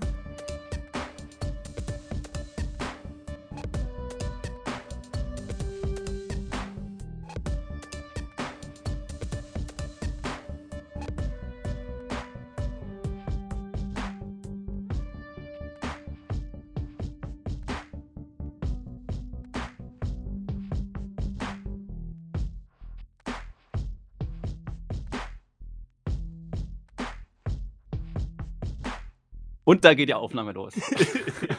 Das war Timing. Ne, das, das war eine klare Reaktion. Das müssen wir jetzt festhalten. Ja. Wobei ich noch was anderes äh, gelernt habe die letzten Wochen oder letzten Tage. Bei der Hin- und Rückfahrt habe ich jeweils sogenannte Laber-Podcasts angehört von verschiedenen berühmten oder weniger berühmten Menschen und Komikern oder Nicht-Komikern. Ja. Mir sind zwei Dinge aufgefallen, die wir vielleicht adaptieren müssen. Mhm. Die Jetzt sind gerade in, in, in der After-Credit auch. So. Naja, gut, Humor ist ja subjektiv. Humor ist, wenn man Ähm, trotzdem lacht, ja. Zum einen, die haben fast alle das Konzept, dass die das, was wir jetzt gerade hier machen am Ende, dass sie das am Anfang machen. Die fangen einfach an zu labern und dann so unterschiedlich nach fünf Minuten oder länger steigen sie eigentlich, in, also kommt dann so der Jingle am Anfang und dann steigen sie in die eigentliche Folge ein. Wobei die ja kaum ein Konzept irgendwie haben. Die, also ich frage mich bei denen immer, dass die auch die Motivation haben oder das, äh, das Selbstverständnis, jede Woche irgendwas zu finden, über das sie reden, weil es ist halt wirklich nur ein Laber-Podcast.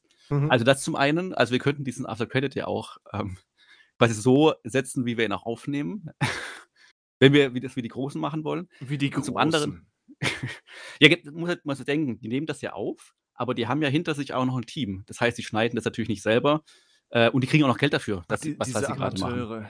Aber echt, also ich finde, ähm, das zeichnet uns aus, dass der Anfang am Ende steht. Ist dann ein Alleinstellungsmerkmal, genau. Ja, und was, richtig. was mir auch auffällt, die werden, also ich weiß nicht, was sie bekommen, aber die bekommen natürlich auch was äh, an Geld. Aber trotzdem machen die-. Wir bekommen ja nur Anerkennung durch stille Zuhörer. Ja. Ähm, die machen mindestens, also alle beide, äh, nicht alle beide, also alle, die ich gehört habe, machen mindestens zweimal Werbung. Also für irgendwelche Produkte, wo ich denke, also wie schlecht muss es denn da, also muss dann doch die Bezahlung sein? Oder äh, wie viel kriegen die denn, dass sie halt immer noch beide, äh, was sag ich immer beide, äh, dass sie immer alle, äh, weil es waren mehr als zwei, ähm, noch Werbung einschalten für äh, Produkte. Was wir ja eigentlich auch machen und Daniel bei Werbung ja auch immer aussteigt.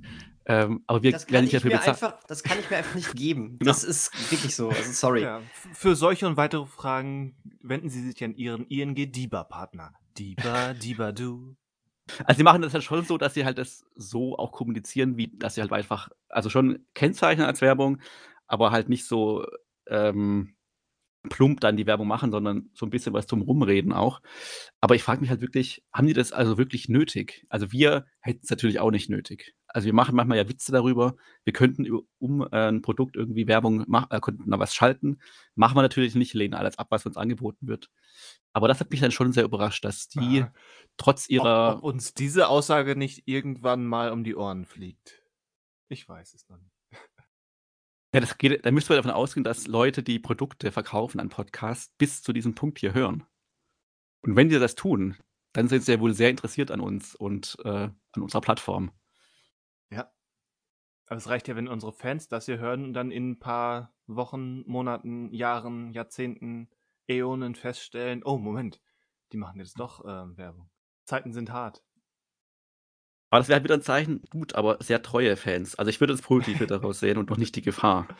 Ah, okay. Die Gefahr Okay, das ist also so das ist so Gefahr, das ja. ist so 'ne das Glas ist halb vor voll, halb leer, ähm, Testfrage, ne?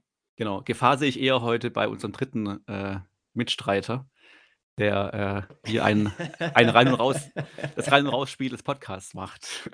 Ja, äh, ich will heute einfach nur so halb mitreden können. Mhm.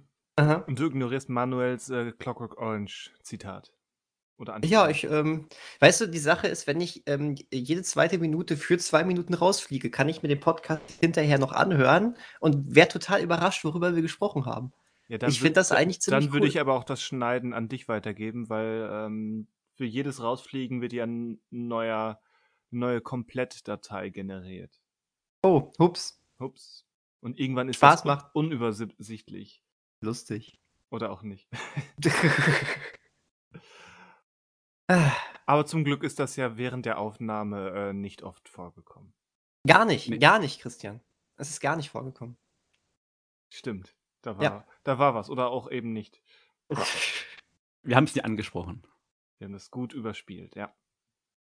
Weil wir sind Profis darin. Die letzten beiden Ausgaben habe ich ja den Genuss gehabt, euch zuzuhören.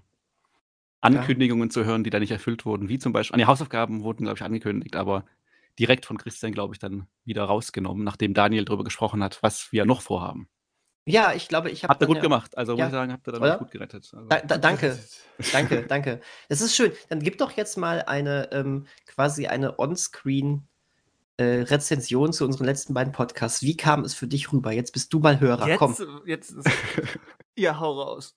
Ja, äh, gut. Also, ich fand's gut, äh, souverän gestaltet. Ähm, fand's, äh, relativ spannend. Ähm, hatte zuweilen auch das Gefühl, ich wurde nicht vermisst und eine 3. Stimme würde jetzt auch nur störend noch da reingrätschen in das in den Dialog. Aha. Ähm, ja, das, äh, waren, äh, schöne Momente, aber auch dann schmerzhafte Momente beim Zuhören. Ja. Jetzt jetzt habe ich ein schlechtes Gewissen.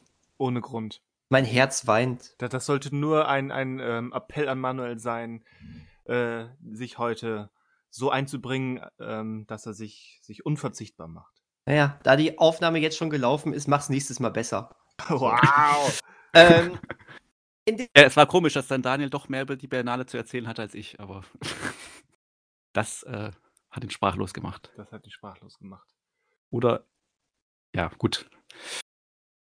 Da Ich glaube, er Daniel ist weg. Daniel kann kann sich heute nicht verabschieden. Er hat sich ja schon im Hauptteil verabschiedet. Wir Sinne. hören wir hören uns nächste Woche. Tschüss. Warte. Bis Ne. Mhm. Tschüss. Jetzt ist jetzt ist er wirklich weg. Wir gehen einfach raus. Wir fangen einfach direkt an. Er wird schon merken, wo wir sind. Tschüss.